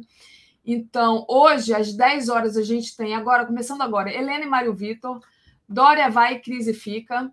Às 11 horas, Giro das 11, Bolsonaro desmoraliza Petrobras. Às 13 horas, Adeus a João Dória com Vinícius Carvalho, podcast do Conde. Às 14 horas, Cannabis. Nenhuma autoridade no Brasil pode proibir a marcha de volta redonda. Às 15 horas, Estado de Direito, finalmente, Moro réu. Essa vai ser boa, hein? Às 16 horas, análise política com Rui Costa Pimenta. Às 17 horas, tábula de fim de tarde, a cultura ameaçada. Às 18h30, boa noite 247. 22 horas, o dia em 20 minutos. 23 horas, a live do Conde. Com isso, Marcelo, eu te agradeço demais. Agradeço o pessoal que está acompanhando a gente aqui até agora e a gente se despede por aqui. Valeu, Marcelo. Beijão. Obrigado, Davi. Obrigado, comunidade, por ter paciência para me ouvir. E até qualquer hora aqui nesse mesmo canal. Não, é sei, um nesse mesmo, não sei nesse mesmo horário, né? Vai depender aí da Daphne é. e da Gisele. Tá bom? Vamos lá. Beijo. Beijo. Tchau. Tchau.